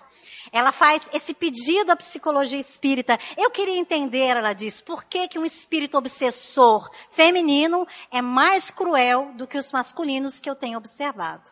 Será que é uma questão da psicologia feminina? Algo para os psicólogos estudiosos da psique responderem. Então, nós temos um grande papel na nossa sociedade de não nos deixarmos levar pela licenciosidade, é óbvio que não devemos estar como donzelas desprotegidas, mas nós devemos estar atuantes, personalidades ativas, mas sempre cuidadoras. Dona Laura fala isso também em nosso lar. Emmanuel, no livro Vida e Sexo, também fala já papel da mulher. No Conduto Espírita, primeiro capítulo, também fala. Então nós temos um papel importante na sociedade porque nós somos educadoras. Temos que dar aos nossos filhos a educação moral e religiosa que eles precisam. Temos que dar a eles o tesouro que as traças não corroem, os ladrões não roubam. E que isso também se estende aos pais, aos homens que também exercem o papel da maternagem com seus filhos, com seus sobrinhos, mas todos nós podemos ser pais e mães um dos outros, porque o elemento feminino, nós vamos ver aqui, eram elas as cuidadoras, aquelas mulheres notáveis como Ritinha de Cássia, Dori Meristil, que vai ter o cuidado de pegar as imagens, as lembranças mais carinhosas daqueles trânsfugas, daqueles alunos que já haviam melhorado e que vão recriar paisagens maravilhosas para eles. Então a mulher tem sim uma, uma delicadeza, uma sensibilidade, ou tem força dentro de si, mas esse papel da mulher é muito importante, principalmente numa sociedade em que nos convida a que nos igualemos aos homens nos direitos e nas licenciosidades. Quantos sofrimentos morais a nossa sociedade não passa porque as mulheres abandonaram o direito e o dever de cuidar dos seus filhos?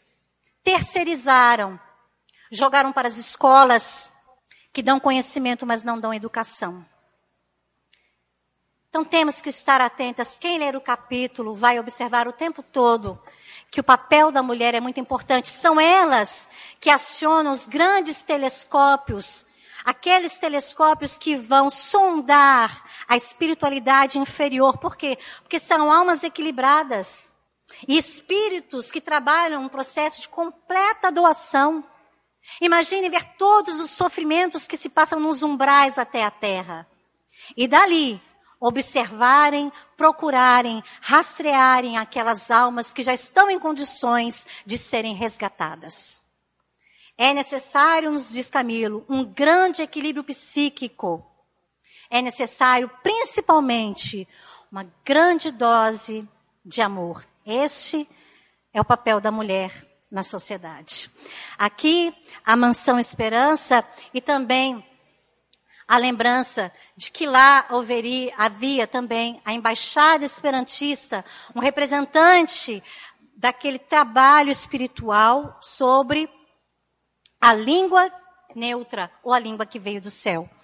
Criado novamente por Zamenhof, esse idioma definitivo veio para estreitar as relações entre os homens e os espíritos, para facilitar o entendimento e remover as barreiras da incompreensão entre os humanos e contribuir para a confraternização ideada por Jesus de Nazaré. Então, o Esperanto não veio para derrotar o inglês, nem o francês, nem o espanhol, mas ele veio para a linguagem da fraternidade.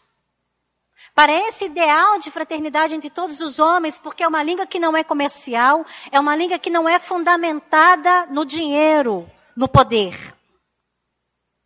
É uma língua artificial, sim, mas é uma língua que veio com essa missão, portanto, uma língua que veio do céu. Emmanuel traz uma mensagem belíssima sobre a missão do Esperanto.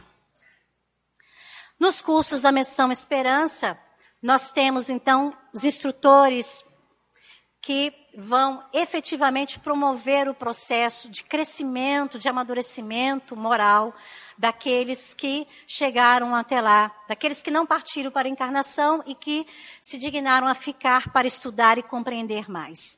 Aníbal de Silas, conforme dissemos, é o espírito com a forma jovem, de um adolescente, porque ele amou tanto os jovens e as crianças que ele mesmo tomou, né, através das suas, da sua, do seu pensamento, essa forma né, de jovem. E era muito doce. Era muito terno. Por quê? Porque ele foi uma das crianças que Jesus abençoou. E para isso se preparou em várias encarnações. Só para poder ser aquela criança que depois se tornaria um dos seguidores do Cristo. Então Aníbal dava lições de cristianismo e moral cristã, por quê? Porque ele esteve com Cristo. E as suas recordações eram mostradas àqueles homens e mulheres. Epaminondas de Vigo, austero, com as barbas brancas caídas à altura do peito. Ah, eu teria medo do Epaminondas.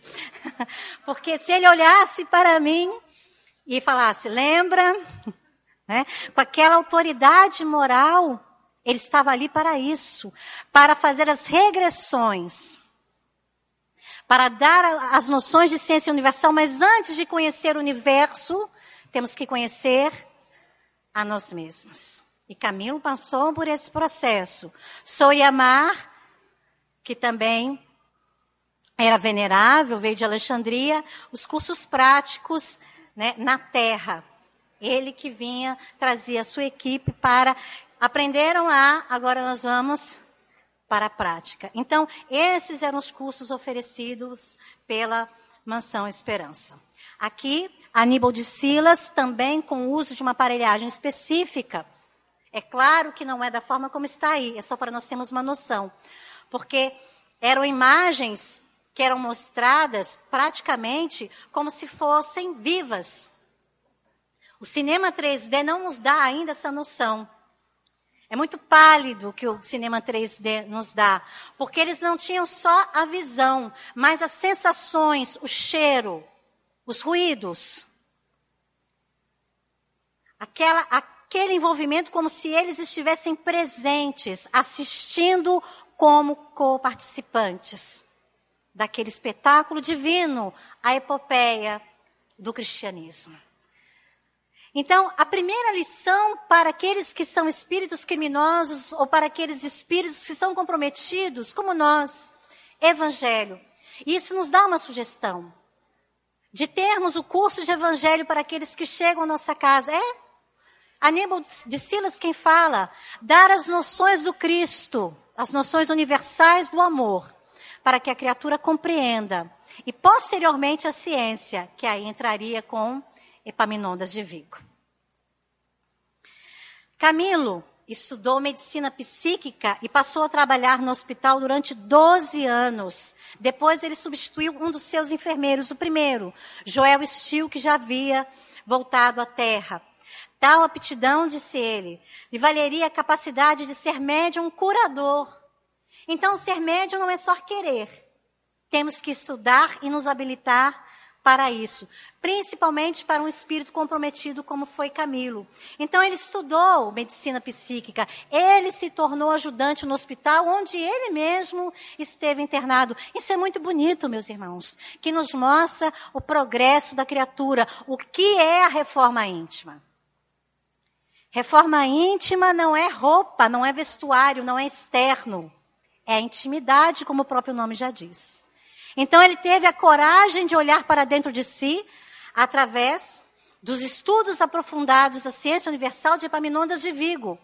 Ele iria recordar Camilo das suas encarnações e perambulações planeta. Então ele se recorda do ano 33. Quando ele chega a uma terra estranha, ele não era judeu, ele veio da Gália, ele foi um criminoso no seu país e estava ali jogado. Quando viu que toda a população se reunia para um julgamento. E quando aquele homem torpe, feio, sem uma das mãos porque havia roubado, viu o jovem que estava sendo torturado por uma coroa de espinhos. Quando ele viu a beleza e a paz do olhar daquele homem, ele o invejou. E tão logo perguntaram: a quem preferem, Jesus ou Barrabás? Aquele Camilo, ou aquele homem das galhas, foi o primeiro a se levantar e dizer: Barrabás. Porque o mal inveja o bem. Então Camilo invejou profundamente a figura nobre do Cristo, daquele Cristo que ele não compreendia. E lá na multidão estava uma mulher, tão bela quanto as estrelas do céu, tão doce e suave. Estava ali, chorosa e aflita, porque o seu filho estava sendo injustiçado, mas ela compreendia sua missão.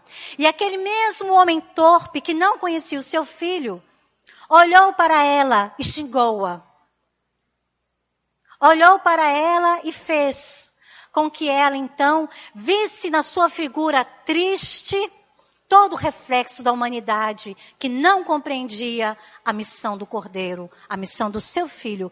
Camilo então agrediu Maria de Nazaré. Ele que estava sendo hospedado por ela, ele que foi recolhido por ela, recordou-se através do processo de, de, de revisão do passado, que ele blasfemou e injuriou contra Deus, contra Jesus e agrediu Maria de Nazaré. Já é o primeiro exemplo para aquela alma infame de como é o amor verdadeiro, o amor de mãe, perdoador sempre. Posteriormente, Camilo, que não sabia a distinção entre estar encarnado e desencarnado, iria reconhecer a causa da sua cegueira. A cegueira do século XIX tinha origem no passado. Ele teve que fazer a revisão do seu passado e se tornasse mais forte. Mas isso vai ser um capítulo. Na Mansão da Esperança, os cursos que eram oferecidos, também a presença da arte e do belo num festival de arte. Então, Camilo nos relata de uma forma muito bonita a presença desses dois grandes espíritos dedicados à arte. Vitor Hugo, que ele afirma ser esperantista e ser um espírito dedicado à arte, desde os milênios antigos, Vitor Hugo vem se aprimorando tanto quanto Chopin, conforme nos fala Dona Ivone, que foi poeta, que foi pintor, e que depois veio para a excelência da arte, que é a expressão da música. Então, nesse festival de arte, ou a arte o belo, nós vamos buscar as referências para a arte e a doutrina espírita. Como deve ser a arte nas casas espíritas? O cuidado para fugirmos aos modismos, às novidades do mundo, para termos a delicadeza em tratarmos do belo representando o bem. Porque o mundo tem várias expressões de arte, mas a arte para a doutrina espírita é o belo representando o bem. Então nós vemos nos tempos de hoje, muitas casas espíritas preocupadas em atrair público, principalmente o público jovem, mas despreocupadas com a forma como a arte está sendo utilizada para atrair esse mesmo público. Então, permite-se vários tipos de ritmo, de dança, de instrumentos, inclusive com músicas do mundo colocadas dentro da casa espírita. Se nós realmente nos atermos aos critérios sólidos da codificação kardeciana, das instruções dos espíritos, quando eles nos falam do que é o belo, se os espíritos se interessam pela arte humana, que eles consideram diminuta, conforme está no livro dos espíritos, no capítulo 6, a segunda parte na vida espírita, então nós temos que ter certeza de que a tarefa que nós temos nas casas espíritas de divulgação doutrinária, mesmo a pretexto de atrair as cabeças mais jovens, não pode se submeter ao mundo. A arte é a expressão do bem, é o belo expressando o bem. Então nós temos que ter delicadeza e cuidado com a dança que muitos querem colocar na casa espírita, com as expressões teatrais, com as posições da poesia, da literatura, porque se recebe obras psicográficas ou mediúnicas e se acata tudo, esquecidos que estamos dos critérios insuperáveis de Allan Kardec. O próprio médium deve ser o revisor e tudo deve ser revisado com muito critério, para que não sejamos repetitivos e para que não, não, não, é, não levemos para a doutrina espírita o joio. Então, a pretexto de aumentarmos o movimento espírita, de engrossarmos as nossas fileiras, fazendo proselitismo e proselitismo barato, não vamos ultrajar aquilo que temos de mais nobre em nossas mãos, o Consolador prometido. As casas espíritas e o movimento espírita, nós não precisamos de volume, de massa, nós precisamos é de qualidade. De pessoas que estudem sinceramente e devotadamente a doutrina espírita, bem compreendida, bem sentida e bem vivida, nos torna melhores cristãos, melhores cidadãos. Então, por que a gente se acostuma, como diz Ivone, com as pitadas de doutrina quando nós precisamos aí das toneladas, da carga maciça? A arte, a estesia, o belo, é de Deus. Isso deve estar na casa espírita, mas com muito critério, com muito cuidado, para que nós mesmos não contrariemos a lei, colocando nas nossas casas as distorções do mundo a pretexto de ali albergarmos as almas que ainda não estão preparadas ou maduras, maduras, para entenderem a beleza da doutrina espírita. Porque a doutrina espírita, ela nos dá as noções claras do livre-arbítrio e da consciência. E nos dá conjuntamente as noções de que nós somos responsáveis por nós mesmos. E muitas pessoas não estão preparadas para assumir o peso dessa responsabilidade. Não há desculpas para jogarmos nos ombros alheios sobre os obsessores ou sobre os demônios, porque eles não existem. Obsessores são homens e mulheres despidos da carne. Demônios somos nós mesmos quando estagiamos na ignorância. Então a arte é bem-vinda, a arte é a doutrina espírita, mas a arte que expressa o belo, o belo representando o bem na terra. Por isso, Chopin, Vitor Hugo, e na Universidade Esperantista, que lá estava, os festivais de arte, do qual Camilo tomou parte, ele ficou embevecido, porque havia inclusive números de dança, mas a dança clássica, a expressão máxima do belo. Mas era uma expressão humana. Não se justifica colocarmos todo tipo de arte a pretexto de ser arte nas casas espíritas. O que nós podemos identificar como doutrinário? O que é que expressa a doutrina espírita? Porque a arte nós temos várias expressões, mas a arte é do mundo, está nos museus, está na mídia. O que pode entrar na casa espírita e o que nós podemos fazer divulgação através desses meios da própria doutrina espírita. Por isso, a própria federação já não usa mais o termo arte espírita, porque não há uma arte espírita. Há a arte e a doutrina espírita, mas isso é para estudos posteriores aí do Conselho Federativo Nacional, que nós devemos acompanhar. Nós devemos acompanhar em nossas casas. Então, Vitor Hugo, que não teve capacidade ou condições de usar a médium para escrever a sua obra Amor e Ódio, ele diz que a médium não era boa para ele. Charles, que conhecia a história, escreveu. Mas quem ler Amor e Ódio reconhece Vitor Hugo, ou Vitor Hugo dos Miseráveis, o grande Hugo.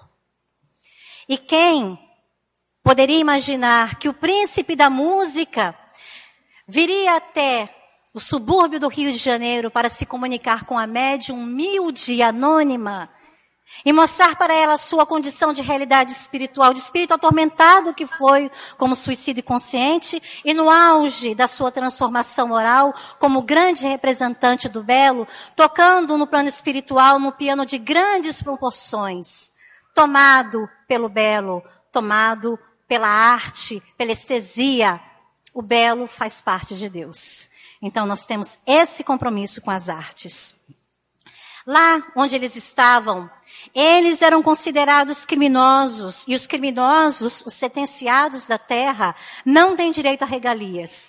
Por isso, eles não recebiam visitas. Sofriam de saudades imensas dos seus parentes. Mas eles eram criminosos.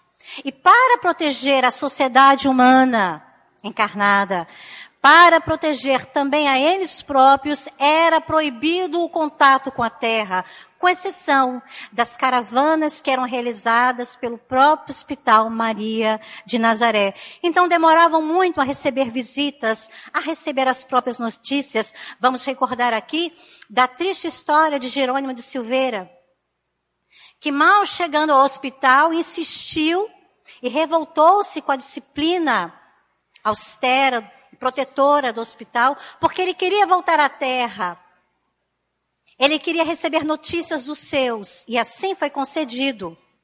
Mas ele veio como sentenciado, protegido, para que as maltas obsessoras não avançassem sobre aquela presa fácil.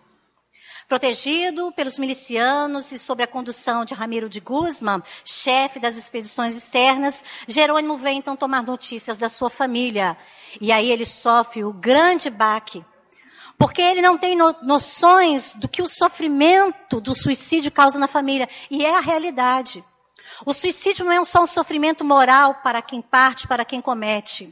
Mas há estudos sociológicos e psicológicos que comprovam que nas famílias de suicidas o gesto se repete, principalmente quando o suicida é o genitor.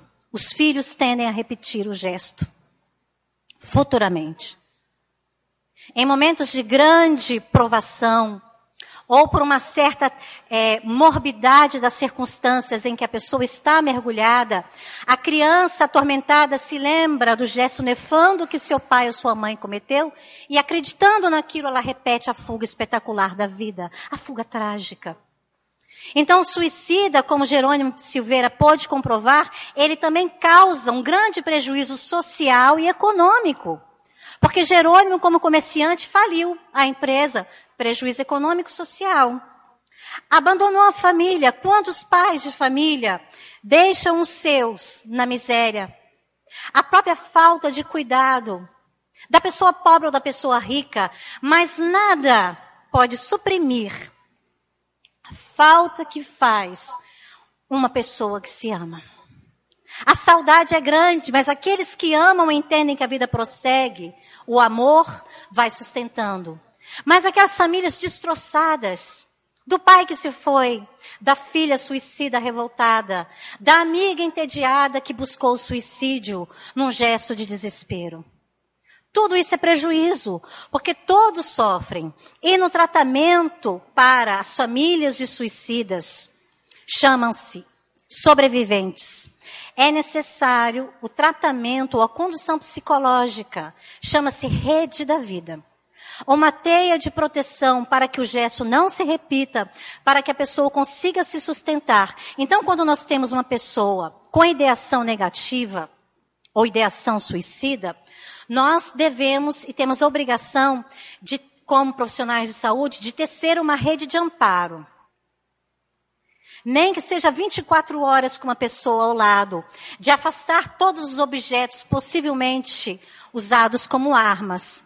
Se é uma pessoa que já teve um gesto, uma tentativa de suicídio, a rescindência ocorre. Então afaste os objetos, as possíveis armas. Busque ajuda psicológica e tratamento psiquiátrico. Se houve tentativa, deve haver ajuda psiquiatra, ajuda médica, hospitalar, se possível com internação. A casa espírita ajuda muito com os passes, com as preces, com o tratamento desobsessivo, mas para a pessoa que sente a ideação suicida e que se sente próxima ao gesto nefando, busque ajuda para os parentes, para os amigos, busque também ajuda. Vamos tecer uma rede para que a pessoa não caia. Vamos proteger essa criatura frágil, essa avizinha machucada. Porque lá na frente, ela irá dar os seus voos, grandes voos. Por enquanto, ela precisa do nosso apoio. Então é isso, meus irmãos. Quem está lá não podia receber visitas, com exceção daqueles como Camilo que foram para a mansão Esperança e já estavam como estudiosos em condições de receber a visita dos seus entes amados, porque já estavam mais equilibrados. Já não tinham mais os restos do gesto brutal, os atavismos da, da causa mortes. Então eles já estavam equilibrados, já eram estudantes, já eram homens mais lúcidos, e num desses presentes que aquelas mulheres cuidadoras propiciaram aos seus pupilos, estava então a criação de recantos docíssimos para a nossa sensibilidade ambientes íntimos e encantadores por nos falarem as recordações mais queridas. Então, uma sala com a, lareira, com a lareira crescida, a mesa do jantar onde a mãe viria para cear com seus filhos, aquele momento do pôr do sol, um recanto da praia, de um rio, tudo isso, meus irmãos, era criado para esses espíritos. Olha que trabalho de construção de arte e de sensibilidade e fraternidade. Eram os próprios suicidas que forneciam os elementos das suas saudades. Essas mulheres, essas protetoras, guardavam essas recordações e depois recriavam através de um fenômeno de eudeplastia, criação mental, plástica, com aparência né, de concretude, em que a pessoa se extasiava diante de um cantinho da sala, a sala onde ele morou daquele cantinho do jardim onde ele conversava com os pais, onde a criança brincava. Então, isso é proteção, isso é pedagogia divina. O homem deve ajudar o próprio homem. Passando para o quarto bloco, o perispírito, as consequências do ato, as alterações do processo encarnatório e as reparações. O que, que ocorre com o perispírito? Processo do estudo do seminário é esse mesmo, tá, meus irmãos? A gente vai e volta, porque são os assuntos que nós consideramos de maior destaque. Então, não é sequência lógica do livro, porque o livro merece ser lido, vivido, né, compreendido, lido inúmeras vezes, porque é um tratado realmente de doutrina espírita. E aí Camilo nos fala que daquela escória que estava no vale, Coisa singular ele observava. Deles havia um cordão luminoso, fragmentos de um cordão fosforescente despedaçado. Imaginemos os nossos fios de condução, elétrica mais recentes, em que, soltando estilhas, desprendiam fluidos que deveriam permanecer organizados para determinado fim. É justamente isso que dá a qualidade de morto-vivo ao suicida, porque o fluido vital não foi esgotado totalmente. Nós voltamos à Terra com um projeto e com uma carga específica, digamos assim, de providência de energia vital. E no momento em que a pessoa, contrariando as leis divinas, provoca o suicídio, ela rompe com esses cordões de forma abrupta, quando ao invés na morte natural, principalmente na morte mais longa, ela é mais protetora. Aquela pessoa com uma doença crônica vai se desprendendo de uma forma mais natural, mais suave, porque os liames vão sendo desfeitos. Agora, o suicídio é uma morte abrupta, rompe-se e os estilhaços ficam. Daí, aquela sensação que o suicida mantém de morto-vivo, dele sentir fome, sentir sede, necessidade do sexo, necessidade do sono, o cansaço, uma tortura constante. Enquanto não se esgota essa energia vital, eles ficam mais densos, mais próximos à Terra. Quando esse fluido se esgota, eles já estão em condições de serem levados para o hospital Maria de Nazaré. Então era isso que distinguia um suicida do outro. Só eram recolhidos pela caravana da legião aqueles que já tinham esgotado a quantidade de fluido vital. Essas repercussões magnéticas que Camilo falava, os trejeitos do instante final, eram justamente porque o perispírito ainda estava animalizado. Então, Mário Sobral continuava com a sensação do lençol no pescoço. Camilo sentia a roupa empapada de sangue. João de Azevedo também sentia aquele horror dele, da morte que ele provocou, se eu não me engano, João de Azevedo bebeu veneno. E Belarmino havia cortado os pulsos. Então, tudo aquilo, essas repercussões magnéticas, né, são resultante dessa condição de animalização ainda do corpo perispiritual, fluidos vitais ainda em abundância. O que deveria ser gastado na terra foi levado para lá. Quando eles, são, quando eles são levados para o hospital, Camilo fala logo de início que ele recebe tratamento. É levado para uma sala cirúrgica com equipamentos que absolutamente não existiam na Terra. Né? Aí ele fala: as regiões já citadas do meu perispírito, ou seja, a cabeça, onde ele desferiu o tiro, receberam sondagens de luz, banhos de propriedades magnéticas, bálsamos quintessenciados, intervenções de substâncias luminosas extraídas do sol. A medicina ainda não tem essa panaceia. ainda. Quem sabe no mundo de regeneração? Né? No mundo superior, onde a moral predomine. Então, essas substâncias extraídas dos raios solares. Aqui ele fala inclusive do uso de um aparelho com feixe vermelho. Ora, poderíamos reconhecer, quem sabe, nesse aparelho, um raio, um raio laser. Né? Usado justamente no ouvido em que ele desferiu o tiro. Prece para os suicidas. Se eles não tinham permissão de receber visitas físicas, eles poderiam receber preces, como Dona Ivone fazia, como nós mostramos anteriormente. Então, eles tinham um aparelho na enfermaria e depois em outros ambientes em que um visor mostrava a imagem das pessoas que oravam por eles que se lembravam deles com carinho, criaturas anônimas. Depois que eles vêm à Terra em vários passeios, que se tornam amigos dos discípulos de Allan Kardec, ou os espíritas, eles vão encontrar figuras dos médiums. Vão encontrar a, a, a, a, estampa de pessoas que eles não conheciam, mas que oravam por eles com muita ternura. E aí Camilo tem aquela doce, né? Aliás, aquela doce sensação de que ele era querido por pessoas estranhas, embora não tenha sido lembrado por nenhum dos seus parentes. Amarga decepção. Ninguém orava por ele. Porque o suicídio causa mágoas profundas em quem fica.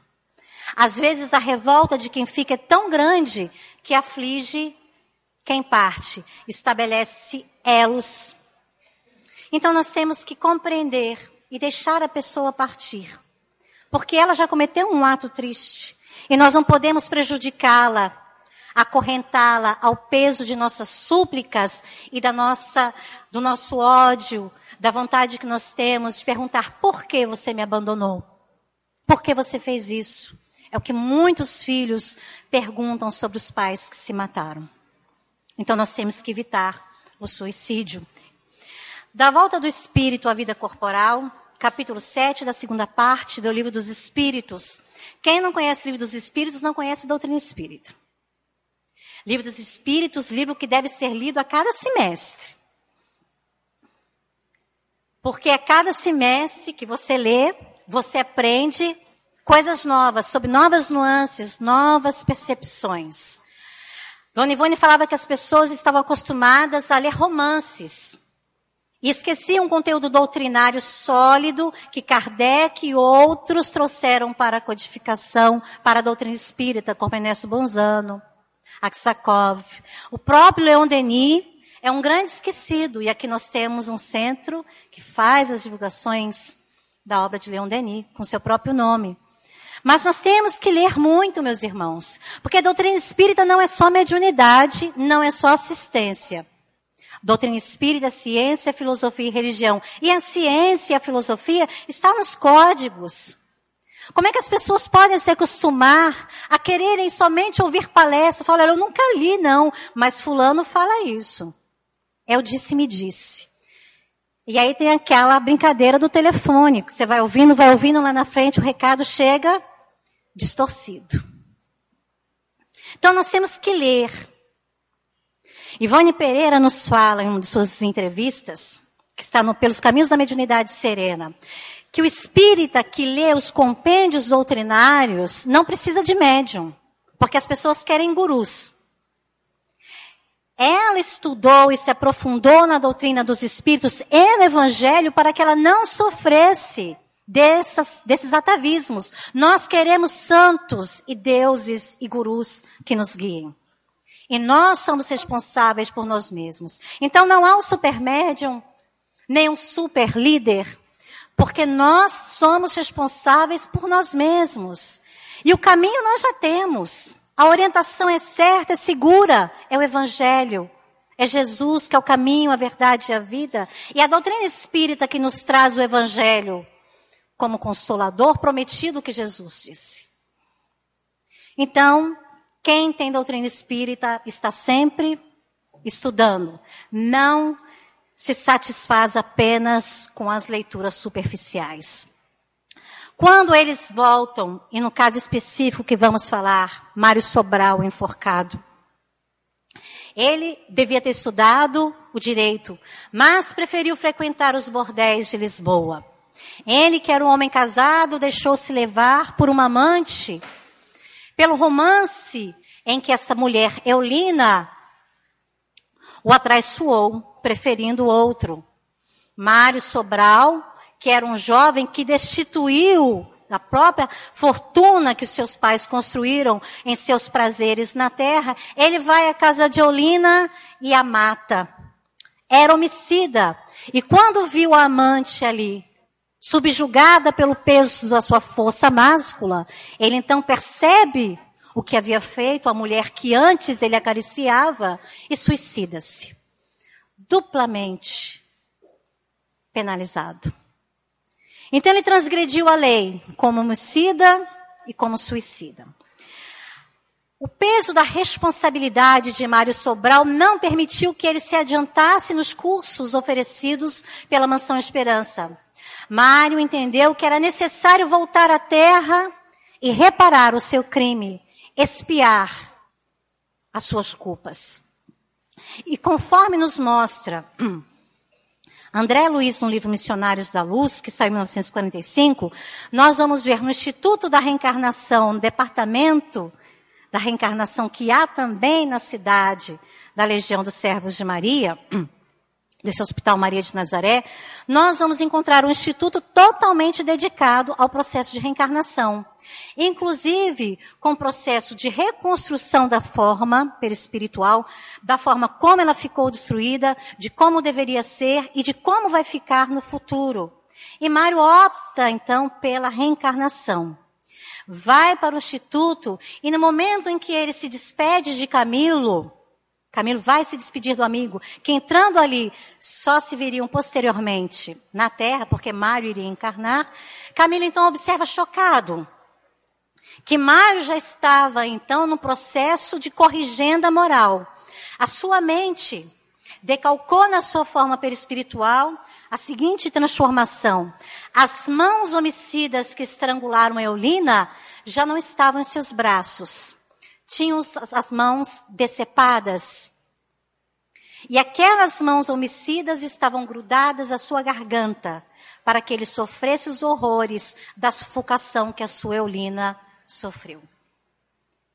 Então isso chocou muito Camilo, porque ele presenciou a coragem desse espírito em resolver retornar à Terra para começar logo o seu processo de transformação, ao invés de permanecer ali ainda estudando como ele e Belarmino fizeram. Tudo isso, meus irmãos, igualmente, igualzinho está no livro Missionários da Luz de André Luiz. O processo de miniaturização, a escolha dos pais, o processo do acompanhamento que vai do feto, do embrião até o desenlace. Tudo isso é acompanhado por essa notável instituição. Mas para que um suicida retorne, é necessário condições especiais. Ele não retorna somente porque ele quer. Tem que haver uma busca. A primeira, busca de pais caridosos. Porque para receber uma alma como Mário que retornaria, pais e mães são chamados de forma muito respeitosa por esses trabalhadores da Legião de Maria, são convidados, e através do processo de emancipação da alma, capítulo 8 da segunda parte do Livro dos Espíritos, eles saem do corpo, vão às regiões da espiritualidade, no caso, próximas ali à região mais, mais densa, e são levados a conversar com aqueles instrutores. Primeiro eles perguntam, buscando a caridade. Alguma das mulheres se colocaria voluntariamente por caridade a receber um suicida? Ninguém. Então buscam-se dois casais portugueses e uma mulher solteira no Brasil. Eles são levados até lá. E naquele momento, eles são convidados também a receber os suicidas, mas eles rejeitam. Não, nós somos recém-casados, queremos crianças louras de faces rosadas, não queremos monstrengos deformados. A mulher brasileira diz, mas eu sou sozinha, fui aviltada por um homem que me usou e me abandonou. Como poderei ser mãe, mãe solteira? E o espírito orientador ainda redargue, mas minha irmã, recebendo essas crianças, essa criança nos braços, ela será o seu consolo, será a sua luz. Ela retificará o seu caminho de perdição, porque ela se perdeu, não sabendo respeitar ou dar valor à sua condição de mulher, entregando-se a um homem que não a respeitava. Então o que ocorre? Eles não aceitam de forma voluntária, ah, é feita uma regressão. Aí usa do método disciplina severa. Lembraram-se das suas encarnações anteriores. Lembram-se do que vocês fizeram? Vocês são espíritos comprometidos. Recebendo uns desses infelizes como filhos, vocês serão protegidos da colônia Maria de Nazaré. Saem aos prantos, mas aceitam a missão. Então é assim que ocorre conosco. Em muitas vezes nós somos convidados a trabalhar. Noutras vezes nós somos empurrados. Trabalhem para melhorar. Porque é necessário coragem para suportar os próprios testemunhos. Esses espíritos voltam enfermos, deformados, e se voltam com uma condição aparentemente normal, como foi Ivone Pereira, tem graves conflitos psíquicos e grandes chagas morais. Então Ivone fala que a vida dela foi toda de entrega ao Espiritismo, porque era a que ela precisava. Um pai severo, Charles, o pai espiritual que acompanhava desde o século XIX, que já vinha dois mil anos acompanhando esse espírito, diz a ela: Não deixarei que te esqueças de nenhum dos momentos, dos lances da vida passada, para que alcances a emenda definitiva ou a corrigenda. Então nós imaginemos, e quem esteve aqui em outubro sabe que acompanha a história de Ivone Pereira, dos tormentos que afligiram a médium, que fizeram com que Chico Xavier a nomeasse de heroína silenciosa. Ela aprendeu a silenciar os seus sofrimentos, a calar-se, a crescer para Jesus. Então, quando uma família recebe um desses pupilos, uma dessas criaturas infelizes, é uma bênção em suas vidas. São os excepcionais, os deformados, os autistas, os esquizofrênicos, as crianças, como ele fala, portadoras de deformidades e pessoas com doenças que a etiologia é desconhecida da medicina. Doenças que não terão solução na terra. Não é um caso absoluto, mas é o que Camilo nomeia. São estes que retornam, antigos suicidas que precisam do nosso apoio. Aqui, uma ideia do Instituto de Reencarnação não é aquela cópia belíssima que André Luiz nos fala, da corpo humana, que ele reverencia, perfeita, criação divina, mas é o perispírito deformado de um suicida. Como ficou?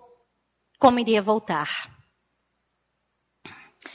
Ivone, o nosso exemplo de que esses problemas podem não surgir como doenças congênitas, mas podem surgir ao longo de sua vida. Ela foi um exemplo e nós destacamos aqui. Quando já estava madura, ela teve um choque emocional, um abalo tão grande moral. Foi aquele período que ela escreveu as suas memórias no Recordações da Mediunidade.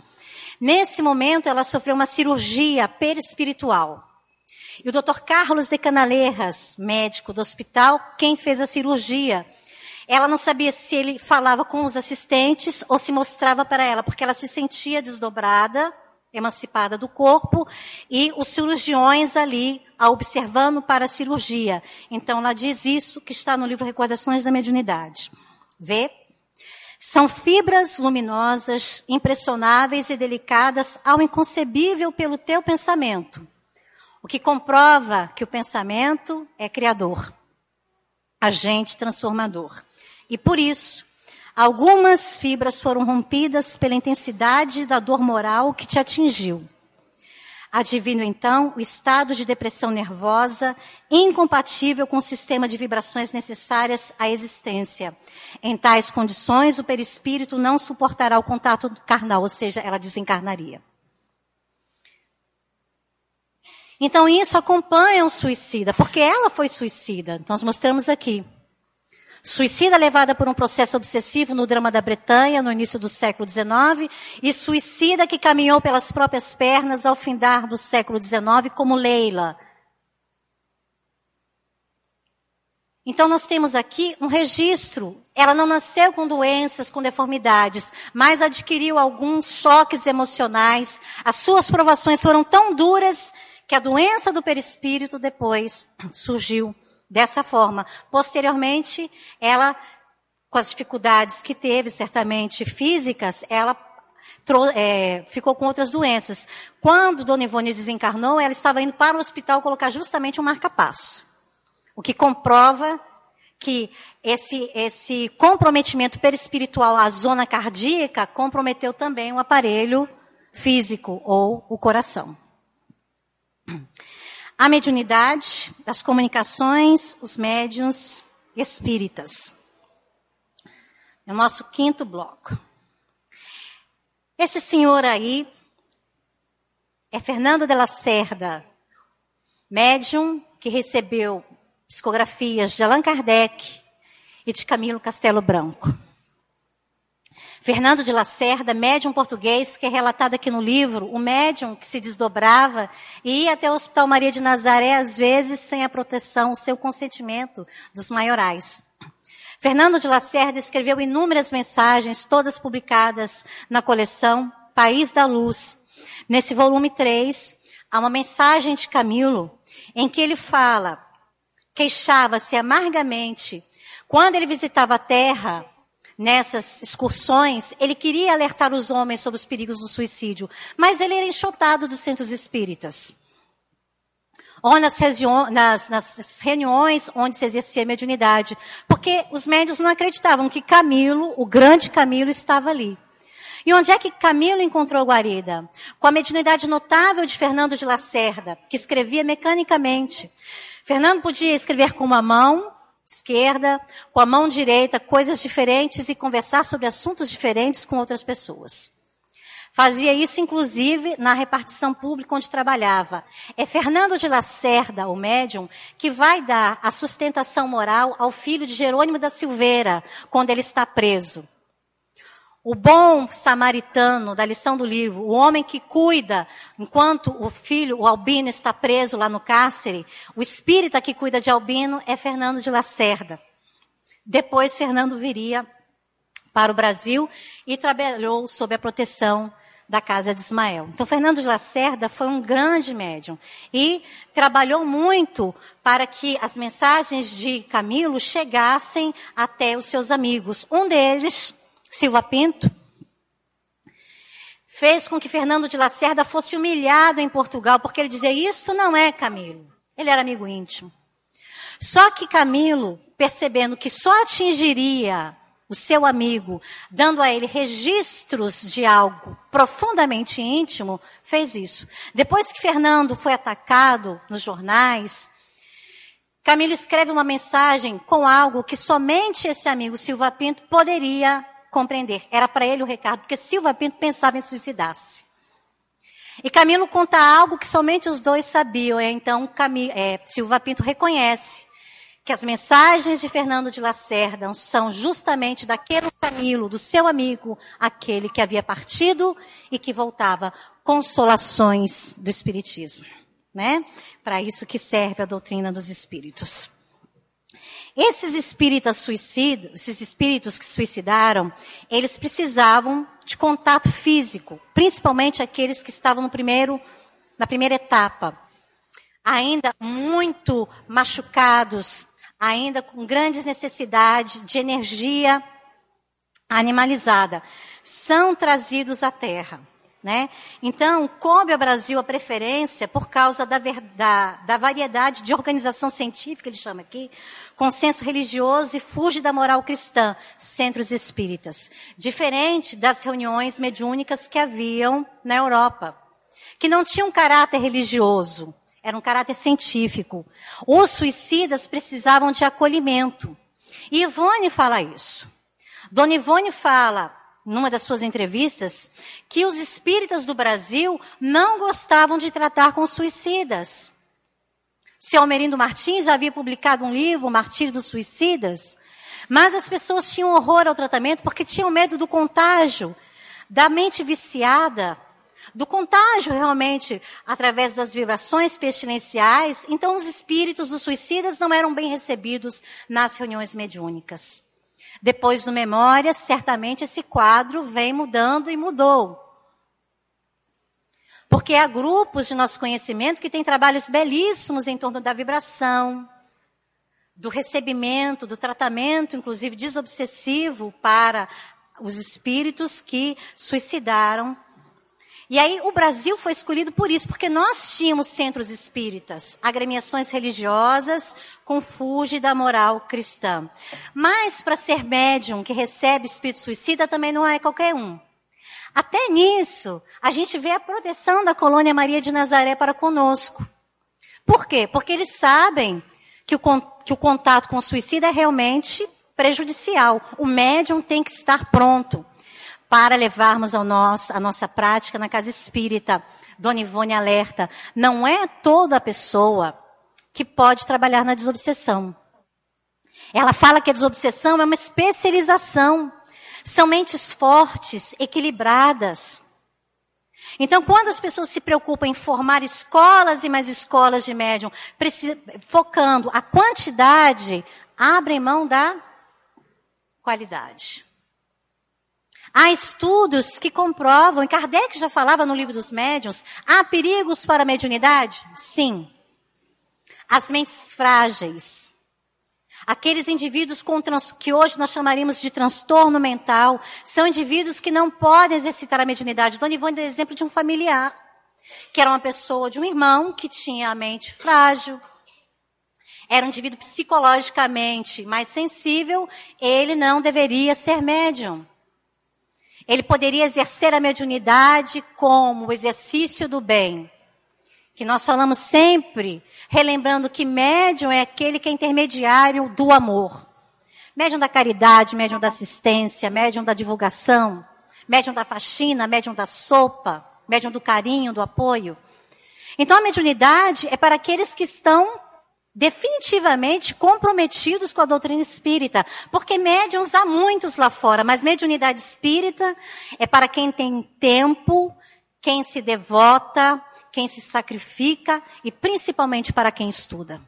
Porque quem não estuda não pode se dizer médium espírita. É um médium qualquer, como existem outras religiões e como sempre existiu.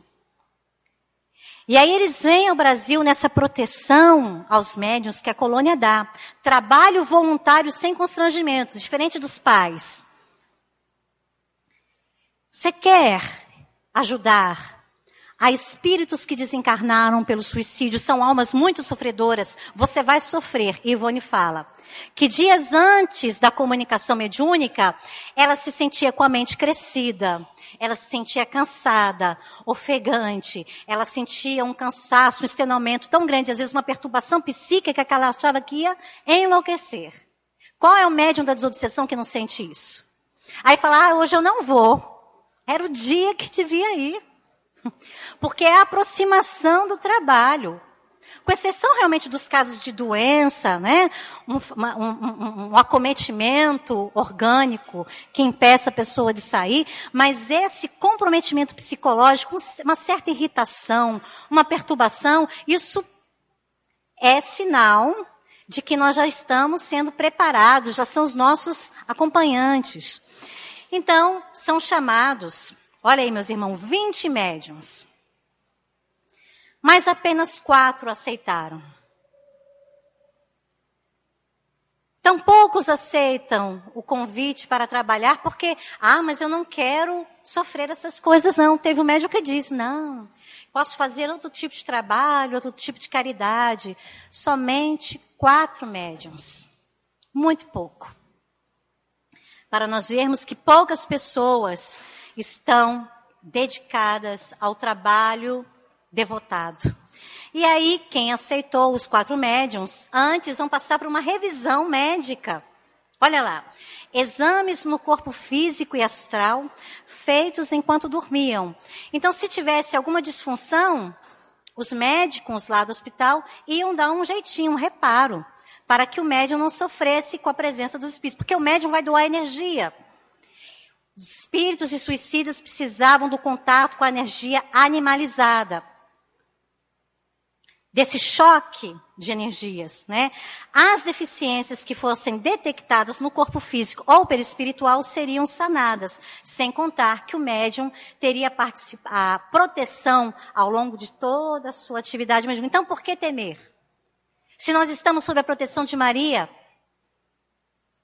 por que temer se a bandeira dessa flâmula para sobre nós? Vamos auxiliar aqueles que se equivocaram. E aqui um registro da reunião mediúnica, né? Uma forma muito sombria daqueles que foram retirados do vale, os estropiados mesmo, eram eles que eram levados para as reuniões mediúnicas, porque eles estavam tão alucinados, são os espíritos do manicômio ou do isolamento, eles estavam tão alucinados que eles não tinham condições de ouvir os espíritos da colônia. Então, quem sabe, passando pelo filtro de um médium, eles poderiam ouvir e ver as cenas do que aconteceu. Era assim o choque, o despertar. Por isso, as casas espíritas não podem temer falar sobre suicídio, abrir trabalhos que atendam aqueles que tenham tendências abrir trabalhos para atendimento nas salas de comunicação mediúnica, receber assim esses espíritos sem medo, porque isso certamente necessita de preparo, necessita de estudo, nós temos que fazer a nossa parte, mas está sempre tudo supervisionado pelo coração magnânimo de Maria de Nazaré. E nessas visitas à terra, meus irmãos, Camilo vem com Belarmino, eles querem trazer a sua mensagem, não encontram pouso. Vão para a casa de Fernando de Lacerda, para nós ficarmos atentos em quem recebemos em nossa casa. Porque a casa está aberta. Eles falavam, ah, como eram espíritos muito, é, é, digamos assim, moralmente já melhorados, eles falavam, mas a gente não pode entrar em qualquer casa. Né? A nossa educação não permite isso. Nas igrejas não encontramos é, é, posto. Quem sabe uma casa espírita? Ah, Fernando de Lacerda, se lembraram.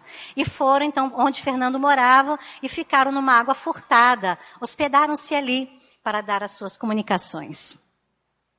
Camilo então escreveu aquelas mensagens que foram refutadas e ele reclama da dificuldade com o linguajar.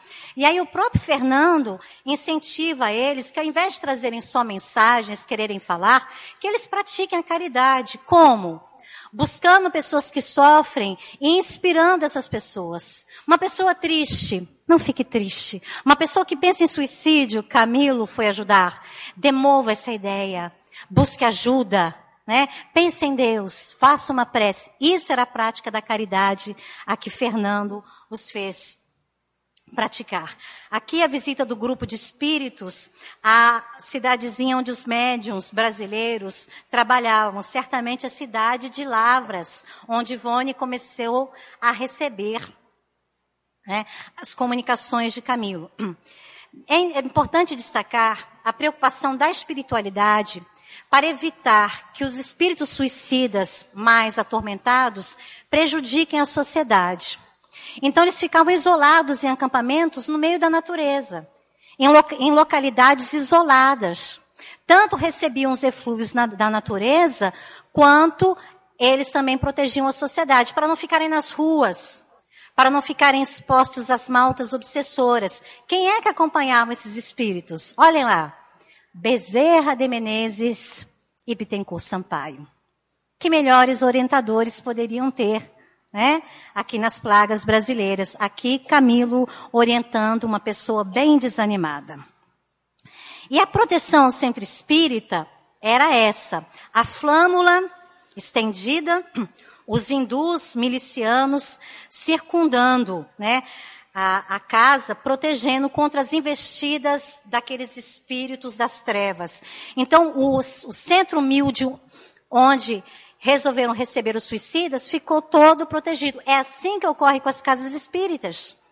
É assim que ocorre com os lares também que pensam nos suicidas, que oram por eles, que vibram por eles. Nós não precisamos atraí-los, mas somente de orarmos por eles com ternura, pedindo a Deus que os encaminhe, pedindo a Maria que os soerga, que os proteja, que os console. Isso já é um trabalho de caridade que nós possamos, podemos fazer nos nossos cultos, nas nossas preces diárias, abrindo o nosso dia com a chave da prece e fechando o nosso dia para a noite com a chave da prece, protegendo-nos. Na parte 6, meus irmãos, a ciência e a tecnologia que nos surpreende em Memórias do Suicida. Emmanuel disse a Chico Xavier que a tecnologia, que a ciência do mundo dos espíritos, ela está quase sempre 100 anos, um século à nossa frente. E nós vamos comprovar isso, porque o livro é do final do século XIX, né, início do século XX, e Camilo, então, na recepção, quando ele chega ao hospital, ele vai dizer assim, que aqueles que não estavam em condições de falar já eram levados, mas aqueles que estavam falando e andando davam uma entrevista, diziam quem era, né, de onde vinham, como morreram. Essas informações eram gravadas em discos prateados singulares. Ora, para quem leu isso no início do século XX, né, deu boas risadas. Discos prateados singulares, né? Nós já tínhamos os discos, né? Mas discos prateados, singulares. O que eu falava, e a minha imagem era gravada numa tela retangular. O que nós temos aqui, ó, os computadores. As imagens emitidas por eles no ato das respostas, então, eram captadas por esses aparelhos e repassadas a esses discos. Do perispírito eram extraídas fotografias e mapas movediços sonoros. Isso a medicina ainda não tem. O PET scan é o que há de mais moderno, mas mapas movediços sonoros nós ainda não temos do corpo humano. Então eles tinham ali uma imagem, né? Amplificada do corpo humano que tinha movimento. É muito mais que o 3D. Então, que espécie de tecnologia eles já possuíam lá que chocou Camilo? O letreiro fosforescente da, da, né, do cartazinho lá de silêncio no quarto. Um aparelho superior ao cinema, que o cinema, o cinematógrafo que está aí, foi criada em 1895 pelos irmãos Lumière. Mas a televisão só surgiu em 36. A televisão a cores em 54. No dia que Jerônimo da Silveira resolveu visitar a família, eles foram convidados a assistir. E Camilo fala que estavam diante de uma tela, de um aparelho, em que eles viam tudo o que acontecia como se estivessem participando viam as rosas. Quando eles chegaram à terra, quando Jerônimo vem à terra, eles sentiram como se estivessem no próprio porto. Então, que aparelho é esse? Né? Que espécie de aparelho superior ao que nós temos ainda no século 21? Sem contar dos grandes telescópios, né? Nós temos o Hubble, que sonda os espaços. Mas esses telescópios gigantes sondavam os umbrais e a Terra. Era quando aqueles espíritos superiores, muitas delas mulheres, que moravam em outras esferas, vinham realizar esse trabalho voluntário nas regiões escuras, onde estava o Hospital Maria de Nazaré, para aquele trabalho de acompanhamento com todos os espíritos que estão nas trevas. Isso é cuidado de mãe. É cuidado de Deus, nosso Pai. Então todos estão sendo cuidados. Eles descobriam as furnas onde estavam perdidos almas. Foi assim, certamente, que Charles descobriu a sua filha Leila. E que levou uma equipe de espíritos de condição inferior, Ivone fala que eram espíritos que trabalhavam na Umbanda, para que descesse a uma cratera vulcânica extinta e de lá resgatassem, porque ela estava atrelada a um pelourinho, sendo seviciada por obsessores. E essas recordações do Valha nos disse, ela trouxe para a vida atual do século XX. Então, é assim que os espíritos superiores trabalham, meus irmãos. Eles também trabalham muito, né? As comparações da obra de Ivone, de Chico Xavier.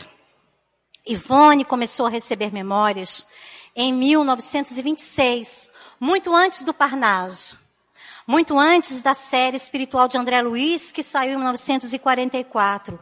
Então, Ivone vai falar é, do Instituto da Reencarnação, que está em Missionários da Luz, com o caso Célebre Segismundo. Caso Júlio entre a terra e o céu, que é, o, que é a volta de um espírito suicida em condições diferentes, que não teve miniaturização, podem conferir no livro. Júlio vem na forma infantil e é, colega, é colado ao regaço materno.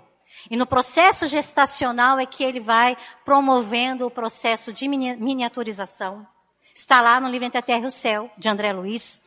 Ivone vai falar para nós da condição né, da alma feminina, de que o sexo feminino atormenta. Quem está no isolamento? Quem está no manicômio? No manicômio estão aqueles grandes perturbados sentimentais, notadamente mulheres. Então, quando o Camilo vai visitar o elemento feminino, ele se choca. Porque ele fala: Meu Deus, era uma mulher ou era um monstro? Eram aquelas que haviam praticado o infanticídio.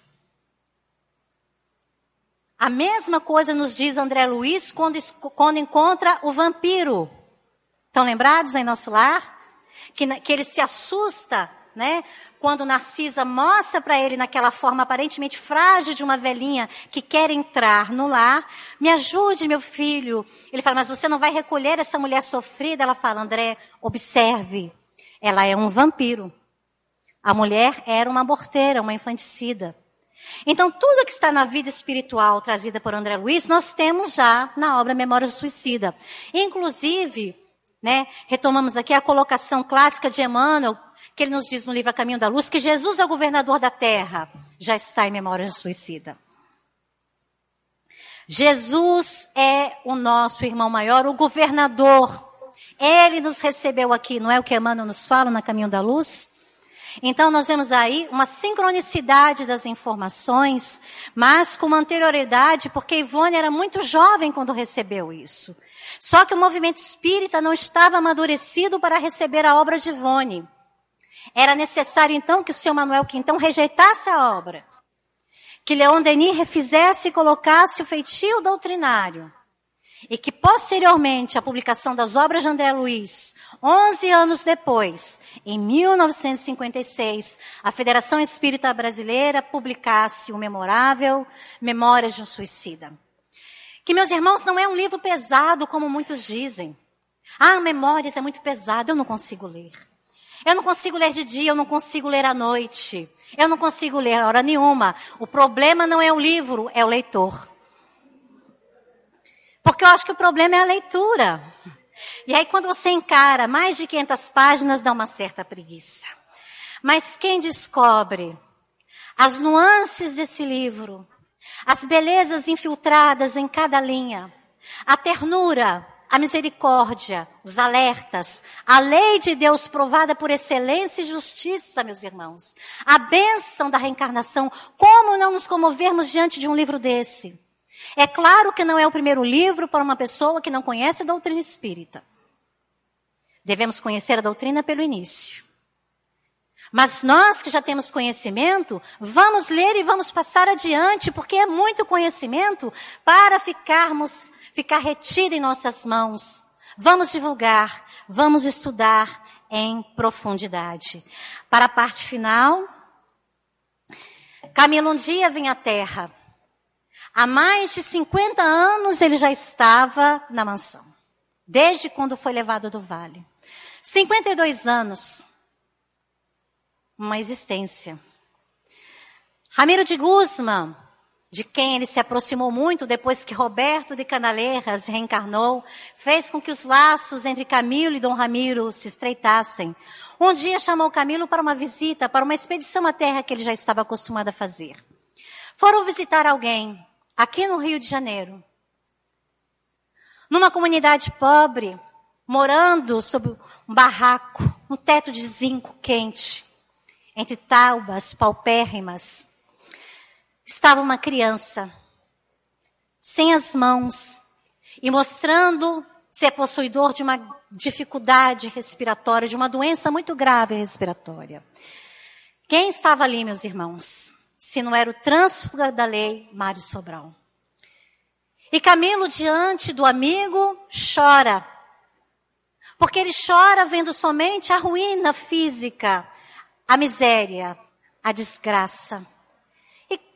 Ramiro, o seu orientador, fala de uma forma muito bonita: Ora, Camilo, exageras. Exageras, Camilo. Porque nós não estamos diante da ruína, mas diante da reconstrução do ser imortal. Aí está Mário se soerguendo para sua própria consciência diante dela e diante de Deus. Você diz que vê um, um corpo miserável, que vê pobreza extrema, sofrimento, mas nós estamos diante de uma alma valorosa que luta para reerguer-se. Camilo enxuga as lágrimas e vai dizer, depois ali, que tomaria a sua resolução inadiável. Do homem velho para o homem novo. E aqui um parênteses, meu irmão, meus irmãos. Quando o homem velho precisa morrer para que surja o homem novo. Há grandes discussões nos compêndios doutrinários, muito belas, de Leon Denis, de Ivone Pereira, Céu Inferno, de Allan Kardec, sobre a necessidade da culpa, Está no livro Céu Inferno. Nós temos a culpa incutida, fruto de uma criação, às vezes, neurótica, opressiva, de crianças que são boas, mas de pais transtornados ou cuidadores que reforçam a culpa em crianças com comportamentos absolutamente normais e infantis. O indivíduo cresce com aquela sensação. Chega ali o bullying, né? Chega ali as opressões físicas, inclusive. Essa culpa da educação infantil, ela deve ser esquecida. Mas a culpa, ela é necessária no mecanismo psicológico da criatura imortal. Porque aqueles que erram precisam da culpa. O que é a culpa? Reconhecimento do erro. Quando o indivíduo rompe em si esse aparelhamento psíquico e se desfaz da culpa, quando ele não sente culpa, é o psicopata. O psicopata não sente remorso, não sente culpa. É uma falha, é uma falha no seu aparelhamento psíquico. Então nós não podemos sair divulgando que temos então que nos desfazer da culpa, porque a culpa no primeiro momento ela é essencial, nos diz Emmanuel, André Luiz, mas nos diz o nosso mestre insigne Allan Kardec. No céu e inferno, a culpa leva ao arrependimento.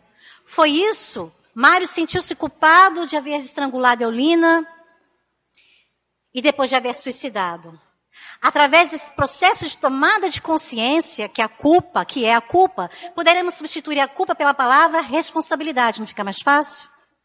Porque a autoajuda que se enfronha no movimento espírita, ou na nossa literatura espírita, tem desdenhado esse processo de tomada de consciência. Mas a culpa ela é necessária sim. Todos os espíritos superiores falam da necessidade da culpa no primeiro momento. Eu errei.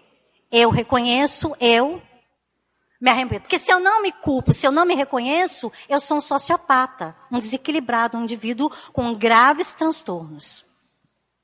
Depois do arrependimento, surge então a expiação, que foi o que Camilo fugiu. A causa da sua cegueira no século XIX tem origens no século XVI, quando ele então infringiu, através da Inquisição, um processo infame contra uma mulher e um homem. A mulher que ele amava casou-se contra o homem. Maria Magda, belíssima com suas tranças negras, casou-se com seu primo Jacinto Ruiz. E ele nunca perdoou essa mulher. E no momento em que ele entrou para a igreja, para a Inquisição, ele perseguiu e torturou aquele homem, devolvendo a sua mulher. Depois que ela se entregou a ele para que Camilo libertasse Jacinto, ele então devolve para Maria Magda o seu esposo com as unhas arrancadas, com os ossos desconjuntados e com os olhos vazados por ferro em brasa. No século XIX, a sua expiação seria ficar cego. E a reparação? A reparação é o nosso ajuste com a lei. Então, quando Mário Sobral encarna sem as mãos e sofrendo de uma doença crônica respiratória, ele estava no processo de expiação e de reparação perante a lei. E Camilo observa que uma mulher negra, já madura, cuidava daquela criança infeliz. E Dom Ramiro pergunta, mas Camilo, não reconheces quem está ali? Sondamente, e Camilo vê toda a história de Mário Sobral, que viveu nos bordéis, depois, quando ele renasce, nasce fruto de uma prostituta que abandonou porque ele era feio e desdenhoso. Entregou a pequena, a pobre lavadeira que cuidou daquela criança, porque ela já era espírita, entendia que quando uma criatura chega à terra, naquelas condições, ela merece amor. Ela precisa de amor. Então a pobre lavadeira criou o Mário Sobral. A lavadeira morreu. E a mulher madura que costurava as vestes rotas para o pequeno que lá estava, nada mais era do que a antiga vítima, Eulina, que perdoava Mário e reconstruíam juntos o seu processo de reparação perante as leis divinas. Então é belíssimo de se ver que na lei de justiça não podemos fugir as nossas responsabilidades. Não importa que a minha vítima me perdoe, mas eu transgredi a lei. Há que haver reparação. Isso é justiça. Nós não ofendemos a lei, nós transgredimos a lei. Não ofendemos a Deus, nós transgredimos a lei ofendendo os nossos irmãos. Então, culpa, arrependimento, expiação e reparação, conforme está no capítulo 7 do Céu e Inferno do nosso mestre Allan Kardec. E aí, Camilo, então, resolve retornar para o seu processo de reparação. Tomei a resolução inadiável Seguirei amanhã para o departamento de reencarnação, a caminho do recolhimento, para tratar do meu esboço corporal. Olha aí a expiação. Ficarei cego aos 40 anos e morrerei aos 60, tendo 20 anos para olhar para dentro de mim mesmo. Mas agora ele já estava preparado. Porque Camilo estudou o Evangelho. Camilo já compreendia as noções do Consolador prometido e pediu para nascer em Portugal e para servir às lidas espíritas. Então, meus irmãos, nós temos nessa belíssima história de Camilo Castelo Branco todo o processo das leis morais. Da lei de adoração, da lei, da lei de trabalho, da lei de destruição, da lei de amor, da lei de justiça. E um dos frutos, né, desse trabalho de Camilo Castelo Branco perdura até hoje. Ele manteve contatos com a médium Ivone Pereira, mas em 1948 Ivone fala que ele se despediu dela porque ele iria reencarnar. Já estava, inclusive, em processo gestacional. Ivone falava que ele estava meio nublado, embaçado, já não estava tão consciente. E nós vemos esse tipo de afirmação no livros, nos livros de André Luiz. Em nosso lar, Ricardo, deixa o seu corpinho na terra e vai a uma esfera superior. Né? Há uma certa facilidade de comunicação dos espíritos. Camilo se despede de Ivone e de 1948 até 84 ela não teve mais notícias de Camilo. Como eu disse, um dos mais belos frutos que surgiram da divulgação, da publicação de Memórias de Suicida para os amigos do CVV aqui presentes. Já com Sean, companheiro, criador desse trabalho belíssimo aqui no Brasil, disse a Dona Ivone, quando foi visitá-la, que traria para o Brasil um trabalho de apoio às pessoas que sofrem. Criaria então o Centro de Valorização da Vida. Trabalho muito nobre e muito digno que todos nós podemos contribuir desde que estejamos preparados e eles fornecem cursos. Então, Memórias de um Suicida fez com que Jacques Conchon criasse no Brasil, primeiramente em São Paulo, o CVV em 1962. Aqui nós vamos encerrar, deixando a imagem da Pietá, da Mãe Misericordiosa e Amantíssima, essa mãe que também nos sustenta como sustentou ao seu filho. Ele que era puro, ele que era o príncipe da luz, ele teve uma mãe. E essa mãe tornou-se mãe de todos nós.